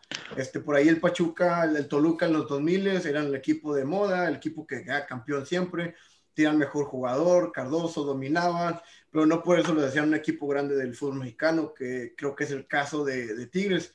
Sí, pasan 10 años más, Tigres sigue dominando, sigue quedando campeón, se sigue acercando más, pero yo creo que les falta mucho. Yo y Iván hicimos un- un- una prueba, tú comentabas lo de Twitter, yo creo que de repente las redes sociales mienten un poco. Este, No, mienten yo mucho. personalmente no conozco a nadie, mucho. No sé tú, eh, yo y Iván hicimos la prueba, yo no conozco a nadie personalmente y de yo conocer que le va al Tigres. Y yo tengo muchos conocidos en México, en Dallas, en todos Estados Unidos, este, y nadie que yo conozca y conozco, la mayoría de la gente que yo conozco es futbolera, por obvias razones, y nadie le va al Tigres. Este partido de la selección que he ido, miras, ah, obviamente mayoría camisas de la selección, miras del Chivas, del América, de la América, claro. una que otra del Pumas, una que otra de Cruz Azul y deja para de contar, no miras ni una de Cruz Azul, de, de Tigres ni de Cruz Azul. Este, yo creo que hay realmente real- no, no, no veo cómo poner a Tigres o, o a Monterrey como un equipo grande. Oh, No, sí, lo- sí, no veo. no, En Inglaterra es Liverpool, Arsenal, Manchester United, Manchester y United. no decimos que Everton, no decimos que Everton es un equipo grande. incluso no decimos que el Manchester City. Manchester City no es un equipo grande. Ah, mira, que yo creo que es exactamente el mismo caso de Tigres. Tigres Sí. es el Manchester City de, de- de la Liga MX en estos Y- momentos. Y de, de acuerdo. Y por ejemplo, si seguimos en la regla de los cuatro grandes, pues está, está muy fácil. O sea, Tigres y Rayados pues, son equipos chicos. No, y pues, no tiene que ser la regla de, la- de los cuatro grandes, porque vamos a lo mismo. Deja la, la regla de los cuatro grandes, de darle 10 años más, Tigres sigue dominando 20 años más, y si Tigres sigue siendo grande, va, va a tumbar a Pumas o Cruz Azul. Eh, eh, eh, precisamente, termino mi comentario y ya me callo la boca, pues que yo me, me, emociono mucho. te pinta solo. Me pinto solo, perdónenme. Es lo mismo que digo con la CONCACAF. Ahorita a lo mejor no tiene valor, pero a lo mejor en 70, 80 años, si es que eh, aumentamos nuestro nivel, pues Rayados ya la lleva de gane. Bueno, eh, en este Rayados Tigres, porque América tiene siete copas, Cruz Azul creo que también tiene como seis, etcétera, y, y agarra mayor relevancia. Si Tigres sigue ganando y llega a ser llega a superar a la América o a Chivas en campeonatos, pues a lo mejor a nuestros nietos, pues sí, ah, Tigres es, es equipo grande, pero, pero también comparto este, este punto. O sea, al día de hoy no podemos decir que, que, es súper grande. Para mí, lo he dicho, para mí grande solo hay uno y ese es el América. Yo no sé por qué tengo la idea de que al menos en México jamás cambiarán los cuatro equipos grandes. O sea, de aquí en 60 años yo tengo la idea de que Cruz Azul, América, Chivas y Pumas van a seguir siendo los equipos grandes y ya, independientemente de lo que haga Tigres, lo que haga Monterrey, Pachuca, León, Toluca, etcétera, seguirán siendo los cuatro grandes y se acabó. No sé por qué tengo esa idea, pero siento que así va a ser en el fútbol mexicano. Puede ser o puede ser que no, pero por algo están ahí por algo que los demás no han hecho y creo que a vista de todos algo que nadie ha hecho. Yo recuerdo hace 10 años Tigres era un equipo prácticamente de montón, más, menos que montón. Este, era cuando Monterrey estaba de, era cuando Monterrey estaba de época y Tigres pues realmente si vos miras el calendario y te toca Tigres dices, ah, caray, de repente pierdo aunque sea de local, pero antes mirabas el calendario y te tocaba Tigres y era tres puntos a la bolsa. De acuerdo. Era un equipo más. Sí, y, así nos veíamos nosotros. no creo que en 10 años puedan llegar a tal, a tal, a tal punto de considerarse equipo grande. E, esa es mi opinión y no, yo creo que les falta todavía buen pedazo de recorrer, pero les envidio todo lo que están haciendo. Todo lo que están haciendo está completamente... Yo y Iván y comentanos que sin duda es el plantel de la década, el equipo de la década, el entrenador de la década y el jugador de la década de esta década. Pero eso sería otro tema, que realmente un poco diferente. Vamos a ver ahora quién domina. ¿La opinión hubiera cambiado si en el 2015 Tigres gana esa Copa Libertadores? Ah, ahí, ahí le aumentaba mucho, pero yo creo que todavía no. Le daba muchos puntos, pero no. Precisamente mm. a Pachuca tampoco le, le, benefició tanto. Obviamente sí le beneficia, pero no lo posicionó como equipo grande ganar la Sudamericana. Exacto. Sí. Porque realmente tuvo su época de gloria, pero de ayer más Pachuca ha sido un equipo que una liguilla entra y para la siguiente no entra. Y no tiene un equipo, un jugador como Ginán, no tiene un Cardoso, no tiene a un, un Chilindrina que tuvo en su momento, no tuvo un Caballero. De repente se pierde dos, tres temporadas y regresa tres temporadas después. Sí, de acuerdo. Perfecto, ¿algo más que quieran agregar por último? Ya es todo, Iván. Otro tema picante. Pues, ahí, les va, este, con, con Aaron también hicimos un episodio de los mejores extranjeros que han venido a, aquí a, la Liga Mexicana. Si, si tuvieran que escoger Tigres de Guiñac, Toluca de Cardoso, un partido, ¿qué, qué equipo ganaría ese partido? ¿Cuál, es el mejor equipo? ¿Quién, ¿Quién, responde primero? o sea, primero dejaste afuera el Monterrey de Humberto Suazo. Porque está dentro de los mejores tres extranjeros que han venido a la liga. Estuvo en nuestro top, sí estuvo en nuestro top, pero... pero no tan arriba. Sí, el, para nosotros fue Guiñac en segundo y Cardoso en primero, si no más recuerdo, estuvimos de acuerdo ahí con Aarón. Mira, yo, yo me voy a mojar primero porque luego piensan que ahí ando cambiando respuestas por, por la camiseta. Yo creo que Tigres los golea. No, no es cierto. Este, no. 5-0. No, eh, a ver, eh, como equipo como tal, yo creo que el Toluca, ese Toluca hace trizas a cualquiera. O sea, ver a Cardoso, Vicente Sánchez, Cristante que estaba imbatible, eh, incluso Paulo da Silva, tenían otro extremo derecho que ahorita se me fue el nombre. ah, ¿Sánchez? perdón. No, Vicente Sánchez estaba por izquierda, pero por derecha tenían a otro, eh, el número 18. Se, me fue el nombre. Eh, Fabián está y tenían, estaban ahí. Ese equipo era imparable. O sea, Cardoso metió 29 goles en, una en un torneo corto. claro, lo hizo una vez, pero es ese Toluca en su prime contra el Tigres de Guiñac en su prime, que probablemente fue, no sé si el del 2015 o 16, no estoy seguro cuál fue ese, ese Tigres prime, prime, prime contra el Toluca prime. Toluca lo gana, si no fácil, 3-1, 2-1, porque estaba imparable ese Toluca. Yo voy de acuerdo con Horacio, digo, no es por, por la... Sí, es que es, que es la realidad, es que es la realidad. Pero yo creo que Tigres eh, en esta época dorada, lastimosamente en muchas situaciones dependió de Gignac. Yo, bien, comparándolo jugador como jugador, me atrevería a decir que me quedaría con Gignac. Pero si hablamos de equipo completo, el Toluca de aquellos años es mucho mejor del Tigres, como lo comentó Horacio, el 2015-2016 que tuvo en su mejor época porque Tigres era, es un equipo que por ciertos partidos dependía de lo que hacía el francés, como en la final de CONCACAF y se acabó. Y ese Toluca no, ese Toluca eh, tenía a Ciña, tenía a Vicente Sánchez, tenía a Cardoso, entonces era un equipo más dinámico y que tenía más opción de gol. No, no caía el gol sobre la espalda de, un solo jugador. Entonces, por eso comparto la situación de que el Toluca de antes no aplastaría, pero sí le ganaría al Tigres de Ricardo Ferretti. Lo, único que difiero en tu comentario, Arturo, es que yo creo que sí dependía de Cardoso. No por nada metió 29 goles en, ese torneo corto. Pero lo que hacían era todavía muchísimo más espectacular dentro del campo, por su estilo también de juego. pero, dime, ¿crees que el promedio, obviamente el promedio de goles iba a bajar, pero el Toluca sin Cardoso era menos que el Tigres sin Guiñac? El Toluca, sí, hijo, el Toluca sin Cardoso y sin, o sea, y Tigre sin Guiñac bajan muchos puntos. Sí, es que Cardoso era letal. Pero porque por... los pones en la balanza, ¿quién pierde más? Yo creo que, yo creo que incluso Cardoso, digo Toluca. Lo, dijimos en el podcast, en que muchos campeonatos del Tuca Ferretti, el 52 es gracias a Guiñac. Si a Tigre le quitas Guiñac. De acuerdo, de acuerdo. Pero, y acá veo nada más que se la están curando por cómo la, la... Nos echamos a pelear. Sí, no, no, no, pero a ver, quiero, escuchar su, comentario. A ver, ojo, Tigres tiene un estilo de juego que si sacas a Guiñac, mira, a ver, es, el, recuerdo más fresco que tengo de un Tigres sin Guiñac, que es algo que todavía no me puedo explicar. Eh, el Tigres que perdimos la CONCACAF contra Rayados no jugó 90 minutos Guiñac y estuvimos a punto de empatar el partido. ¿Por qué? Porque el juego de, Tigres no cambió. A lo mejor si hubiéramos tenido a Guiñac los 90 minutos, claro, que te define una jugada más y, probablemente el resultado fuera diferente.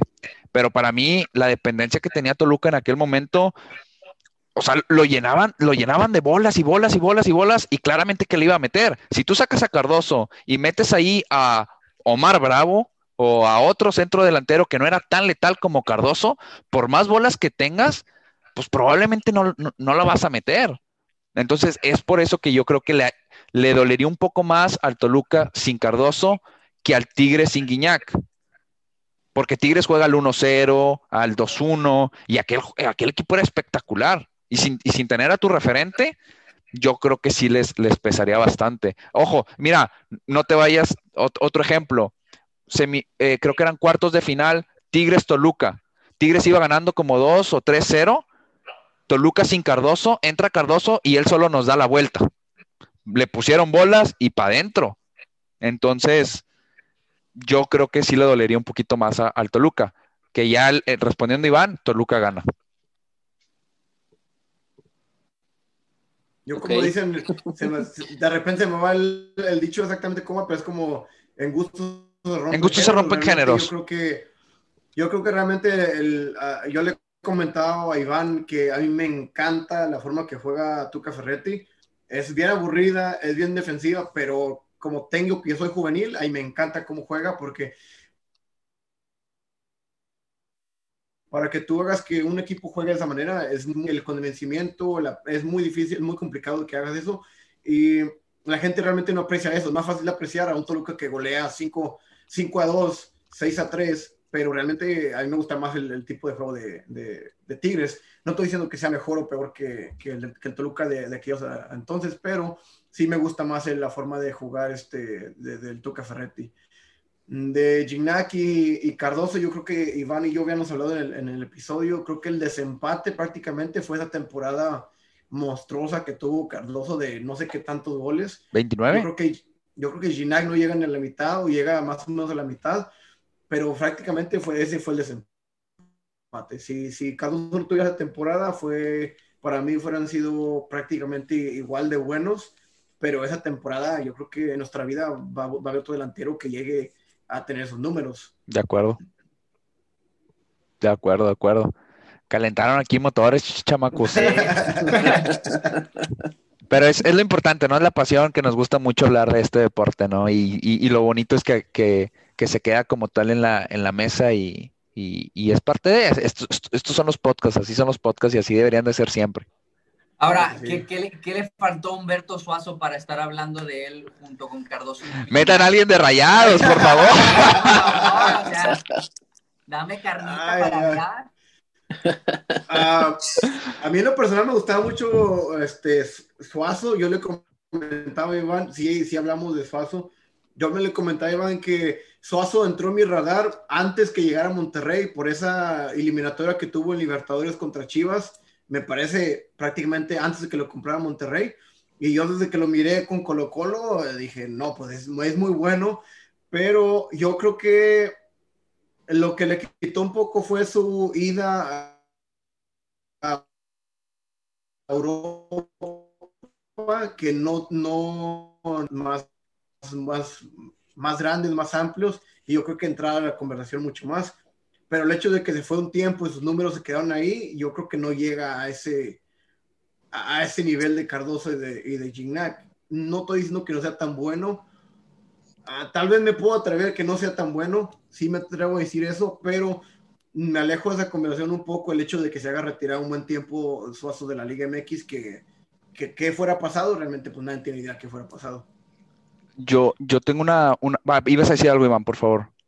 Sí, solo, solo para contestar que, le faltó a Humberto Suazo, yo desde mi punto de vista, y tal vez no voy a ver muy rigorista, pero tan simple como los títulos, no ganó tantos títulos como Cardoso o Guiñac. E, ese es mi punto de Suazo ganó únicamente dos ligas. sí. Dándole las con CONCACAF, fueron dos ligas, tres con CONCACAF y Guiñac, pues bueno. Híjole tanto como... Que para mí las ligas, es otro tema ya, ya, ya, mucho tiempo, pero para mí las ligas las gana Ferretti, no, no Gignac. Ya, esta es la parte 2 del ah. podcast, nos, nos, metemos a eso. Yo nada más, ya ahora sí para finalizar, tema Suazo, y, y, y, y aquí comentárselo, por ejemplo, Arturo, este, yo creo que Suazo eh, o, por qué Cardoso y Guiñac, ahorita que estamos en la conversación, tienen a lo mejor un, tienes mayor referencia de él o de ellos, este, eh, o sea, como tal. Yo creo que por lo que hacían dentro de la cancha, evidentemente, pero tenían un cierto carisma fuera de o incluso dentro de. Yo me acuerdo que yo cuando jugaba, eh, Cardoso era uno de mis referentes y me gustaba, por ejemplo, que Cardoso siempre inventaba festejos. Entonces yo siempre, por ejemplo, al siguiente o sea, el siguiente partido yo, yo imitaba eh, el, festejo de, Cardoso. Yo lo que siento que de Humberto Suazo, ¿por qué no está tan en, la órbita de la gente en general o, en el gran top del, fútbol mexicano? Para mí sí, es una estrella, es un jugador top. Yo er, era un jugador que cuando sonaba Tigres, obviamente lo querías, pero no conocías a lo mejor mucho de él y ya después lo que hizo en Monterrey, decías tú, yo quiero un jugador como este. Pero para mí eh, fue un jugador alejado totalmente de ese carisma que, te daba como para quererlo. Obviamente, como rayado lo quieres por lo que hace dentro de la cancha, pero en su primer semestre no, no le fue bien. Después, cada semestre o en, muchos semestres llegaba tarde al equipo porque a lo mejor se creía estrella. Con la afición no era como que el gran carismático, incluso hay uno, algunos videos donde se la raya la propia afición, que pónganse a jalar y que no sé qué. Exacto. Entonces, yo creo que e, esto le faltó a Humberto Suazo, que, que por ejemplo, ahorita en el tema actual Guiñac sí tiene y, y porque está todavía en la órbita, porque le pides una foto y 100 fotos y Guiñac se quedan las 100 fotos y está ahí y tiene una fundación y todo. Son personalidades, o sea, al final no podemos eh, recriminar a, Chupete Suazo porque esa es su personalidad, un poco más reservado, etcétera. Yo creo que eso le afectó y le quita muchos puntos a, al chupete, ¿no? Con la prensa no era nada amigable, o sea, eh, etcétera, ¿no? Que no digo, Guiñac no, no, da, no da declaraciones, pero cuando da declaraciones o cuando las pocas entrevistas que da, son entrevistas de 30, 40 minutos que no le adelantas ni un segundo, porque todo lo que dice tiene algún sentido, tiene algún carisma que, que, que, te llama la atención, ¿no? Entonces, yo creo que eso le faltó al chupete, tener esa conexión con la gente, con la prensa, con la afición. Y, y, él hablaba dentro del campo, que era donde tenía que hablar, pero no, no, no generó esa gran conexión, ¿no? Sí, yo siento que el fútbol de hoy en día te exige eso también, hablar afuera de la cancha, porque al final de cuentas eres ejemplo. Y ya para terminar, tengo una anécdota para contársela aquí a Aaron y a Iván con Humberto Suazo. No sé si a ti te la he contado, Horacio. Sí, claro. A mí me, me tocó ir a, a, cubrir un partido de clásico de leyendas. No sé si sepan que se juegan estos clásicos acá. Y eh, me acuerdo que ese fue en el estadio de Borregos. Yo iba por parte de una televisora y fue Humberto Suazo a jugar. En el medio tiempo, eh, por lo que comentaba Horacio, cómo era con la prensa, en el medio tiempo salen todos los jugadores y todos los que traíamos micrófono agarrar a un jugador. Estaba Lloví, estaba Gaitán, Lucas Lobos, estaba Humberto Suazo, Severo Mesa, el Cabrito Arellano. Y todo jugador, excepto Humberto Suazo, en el medio tiempo se paró al micrófono a dar la pues la entrevista a ese, al, micrófono que se le estaba poniendo. Y al final del partido, digo, ahí Humberto Suazo negó todos los micrófonos. De hecho, yo tengo el video donde yo salgo preguntándole y él así de que no me estés hablando nadita y se fue directo a los vestidores. Ya después termina el partido y pues obviamente todos nos acercamos ahí en medio de la cancha y todo. Yo voy otra vez con Humberto Suazo y le pido otra vez la entrevista haciéndole la pregunta y, y, pues la misma reacción de que no, no va a dar entrevistas y que no sé qué. Y yo me ahuevoné porque era jugador que yo veía en el Monterrey como mi ejemplo a seguir. Entonces yo no me voy de esta cancha sin una entrevista del chileno. Entonces, por tercera vez le dijo, oye, Humberto Suazo, eh, ¿qué, ¿qué, te parece portar otra vez la playera en Monterrey? Toda la gente te vino a ver, te, te gritaban y todo. Y como me ayudó ayudaron muchos, muchos micrófonos porque cuando yo le hago la pregunta, como todos vieron que yo me acerqué, se vinieron todas las televisoras. Entonces, Humberto siente esa presión y ya se siente comprometido a contestar y, y pues ya no, nos da la entrevista. Pero lo viví, o sea, lo que está comentando Horacio, que no era tan bueno con las, eh, con las entrevistas y con, con, los medios, lo viví en carne propia. Entonces, completamente coincido con el comentario de, de Horacio. De acuerdo. Buenísimo. Pero por sí solo, los números son los que hablan por sí solos. Claro. Yo creo que. Sí, sí, sí. Ahí sí le faltó. Bueno, perfecto. Para terminar, eh, ¿en dónde los podemos seguir en las redes sociales? ¿Dónde podemos encontrar su podcast? Uh, a mí lo puedes seguir en Royal Peak FC. Uh, como te escuchas. Mm, aquí, lo, aquí lo escribimos, no, no se preocupen. Royal Peak FC. Uh, estamos en YouTube, Twitter, Instagram. Realmente lo que eh, el podcast lo subimos a YouTube y Instagram, estamos muy activos, uh, Instagram y Facebook. Ahí tenemos este quiniela, metemos información deportiva, nos basamos mucho más en la Liga MX, en la MLS, de repente fútbol europeo, de la selección, hacemos quiniela, rifas, de repente damos dinero y todo ese. De acuerdo. Ahí, eh, ahí se gustan meter a, a, apoyarnos también. Iván también tiene su cuenta, ¿de bien? Sí, es uh, Iván PS-28. Ahí también subiendo con contenido de, de, fútbol cada que se puede. Uh, y también, como decía Aaron, la, la cuenta principal es, es, la de Royal Peak FC.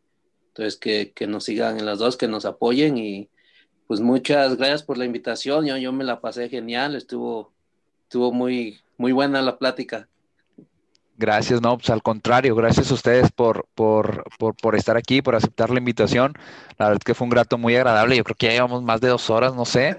Este, de ver. Pero, pero, pero bueno, eh, la, la, pasión, la pasión nos gana y esperemos en algún punto poder coincidir personalmente y, y grabar un podcast ahora sí que, que, cara a cara, ¿no? Entonces, este, pues agradecido a mí me pueden seguir, o, o, más bien, no, no, no me sigan a mí, sigan a Somos Locos por el Deporte. este, síganos ahí en, en, en, Instagram, en el, igual en, en, YouTube, como Locos por el Deporte, en Facebook. este, con, con gusto.